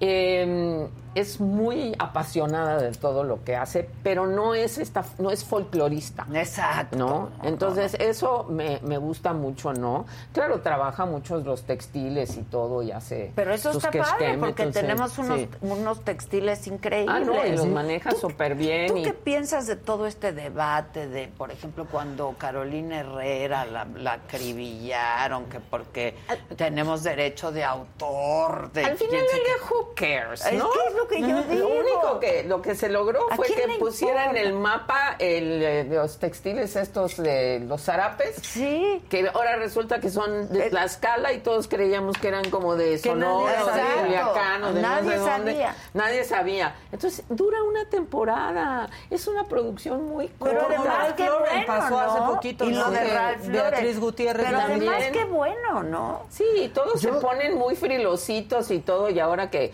eh, la colección de Dior se inspiró en el África, ya hay alguien que contestó, claro, ahora los europeos en la rapiña de las inspiraciones no, africanas dicen, bueno, Eh, Yo siempre pienso que una parte fundamental de todo esto es cómo haces que lo compre la gente, que venga la gente a buscarlo, que la gente lo quiera. Pues una forma de difusión es de repente cuando las grandes marcas toman esos elementos de inspiración. Retoman, de- pues, pero para es como se inspiración, ponen- no es que le esté robando. Para como no. se ponen, cuidado tendrán de tocar cosas mexicanas porque ya saben que se vuelve un terreno muy ¿Y qué picoso. problema? Y, Y eso hace que tú solito te, Te quitaste la boca. te- no, y te, te- Sí, tapaste ahí y ya no van a decir no vayas a México porque son muy complicados, este no vale la pena, ¿no? Claro. Habiendo tantos otros países con temas folclóricos, temas artesanales, porque no somos los únicos, Sí, no. pues vámonos a otro lado donde no den tanta lata. Es que sí, em- Y no te, luego, luego es que tú eres un criminal. Yo un criminal, ¿por qué? Si lo único que diseñé es una blusa. Estamos la- Sí. estamos con los nervios de fuera, la piel muy delgada. Muy delgada. Y o sea, hay como unos por- enojos alguien dice por aquí que paguen regalías. ¿De quién a quién? Eh, Ese es, el problema. Es no hay a quién pagar. No hay a quien- quién. Digo, si hay 230 bordadores en un pueblo, ¿a cuál de los 230 le vas a pagar? ¿A todos? No, porque el INPI no te registra Claro. como, como conglomerado. Como Entonces, cooperativa, sí, como O un día va a haber un listillo como con Frida y entonces le vas a tener que pagar a esa a persona ese. que Sí, de dónde salió. ¿De Pero dónde fue salió? Una inspiración. Exactamente. A nosotros- Y además, si trabajaron con artesanos mexicanos, pues qué bueno. les trabajo, les pagaron Estábamos bien. el otro día con el señor embajador de Italia y él nos decía cómo el artesano italiano acabó trabajando para Prada y siendo pues, Claro. ganando muchísimo dinero Claro. trabajando de esa manera. Nosotros no hemos llegado a esos No, Siempre no queremos pero, salir pero, del eh, digo, retomando las palabras del embajador, porque alguien le hizo una pregunta de ese tipo y dice, "Ay, es que ustedes se la complican mucho. Los mexicanos se tiran al drama, no dijo eso exactamente, pero era, era la insinuación, todo se les complica. Dejen de pensar en estas cosas así tan Imposibles. sí, tan imposibles, trabajen, hagan bien sus productos y véndanlos, porque de eso se trata el mundo de la moda. De la moda es eso. Entonces, verdaderamente, a mí me dio mucha risa cuando dijo eso, ¿no? Porque Pues ya, es ya que iban ahí por el caminito de la apropiación artesanal y ¡pum! los mandó a todos. Pues es ¿eh? que ya también. Por eso no- el chiste es que se conozca, que se vea, que, Que den fluya. empleos, que Todo lo que fluya. es que no fluya y no que debe sea estar. negocio, Todo porque que ha habido, sí. ¿cómo se llamaba la francesa esta que hizo una, una blusita y entonces todo el mundo se tiró al drama y Por que plagio, también. por apropiación? Y las del pueblo empezaron a decir, ay, por favor, ya no Ya la regañen, nos da ya no la trabajo. regañen porque nos da trabajo. Claro. Ajá. Entonces, y con Sara las bordadoras. todo. No sí. se puede. Eso- Michael Kors cuando sacó sus sudaderas Ah, de, de Ah, bueno, jerga. de- Ay. bueno, a ver, ¿qui- ¿quién es el, ¿El dueño de la jerga? Exacto, ¿quién es el ¿Quién dueño de la es jerga? el dueño de la Chico jerga? No, Pues o sea, no, la compres, punto. Sí, hazte no, pero además la, la, sudadera jerga. esa de la De la es, una- es. de los este surferos de hace de los años 40. Sí, o sea, ¿quién le vas a ir a pedir? el- Sí. ¿quién, ¿Quién lo diseñó original? Marilyn Monroe Este? con su suéter de Chinconcuac. Por que está en ejemplo. la Por playa en ejemplo. unas fotos. Y ve que vino aquí, luego la Sí, llevó. Sí. Ah, pues Claro, entonces fue sí. un plagio de Marilyn Monroe. Exacto, exacto. Maldita. Sí, pero qué bueno, así se dieron Oye, a conocer los la- suéteres de Y de la campaña de Valenciaga reciente. Ay, bueno, ese es otro tema. Ese es otro tema. Yo creo que estos ya... eh, me da la impresión que el- las marcas de lujo europeas, en ese afán por conquistar el mercado y tener más ventas y entender a las diferentes generaciones que los están viendo, son capaces de hacer cualquier, Cualquier cosa. cosa. Y se les fueron ahora sí que las cabras al monte Pues y sí nadie se está- dio cuenta.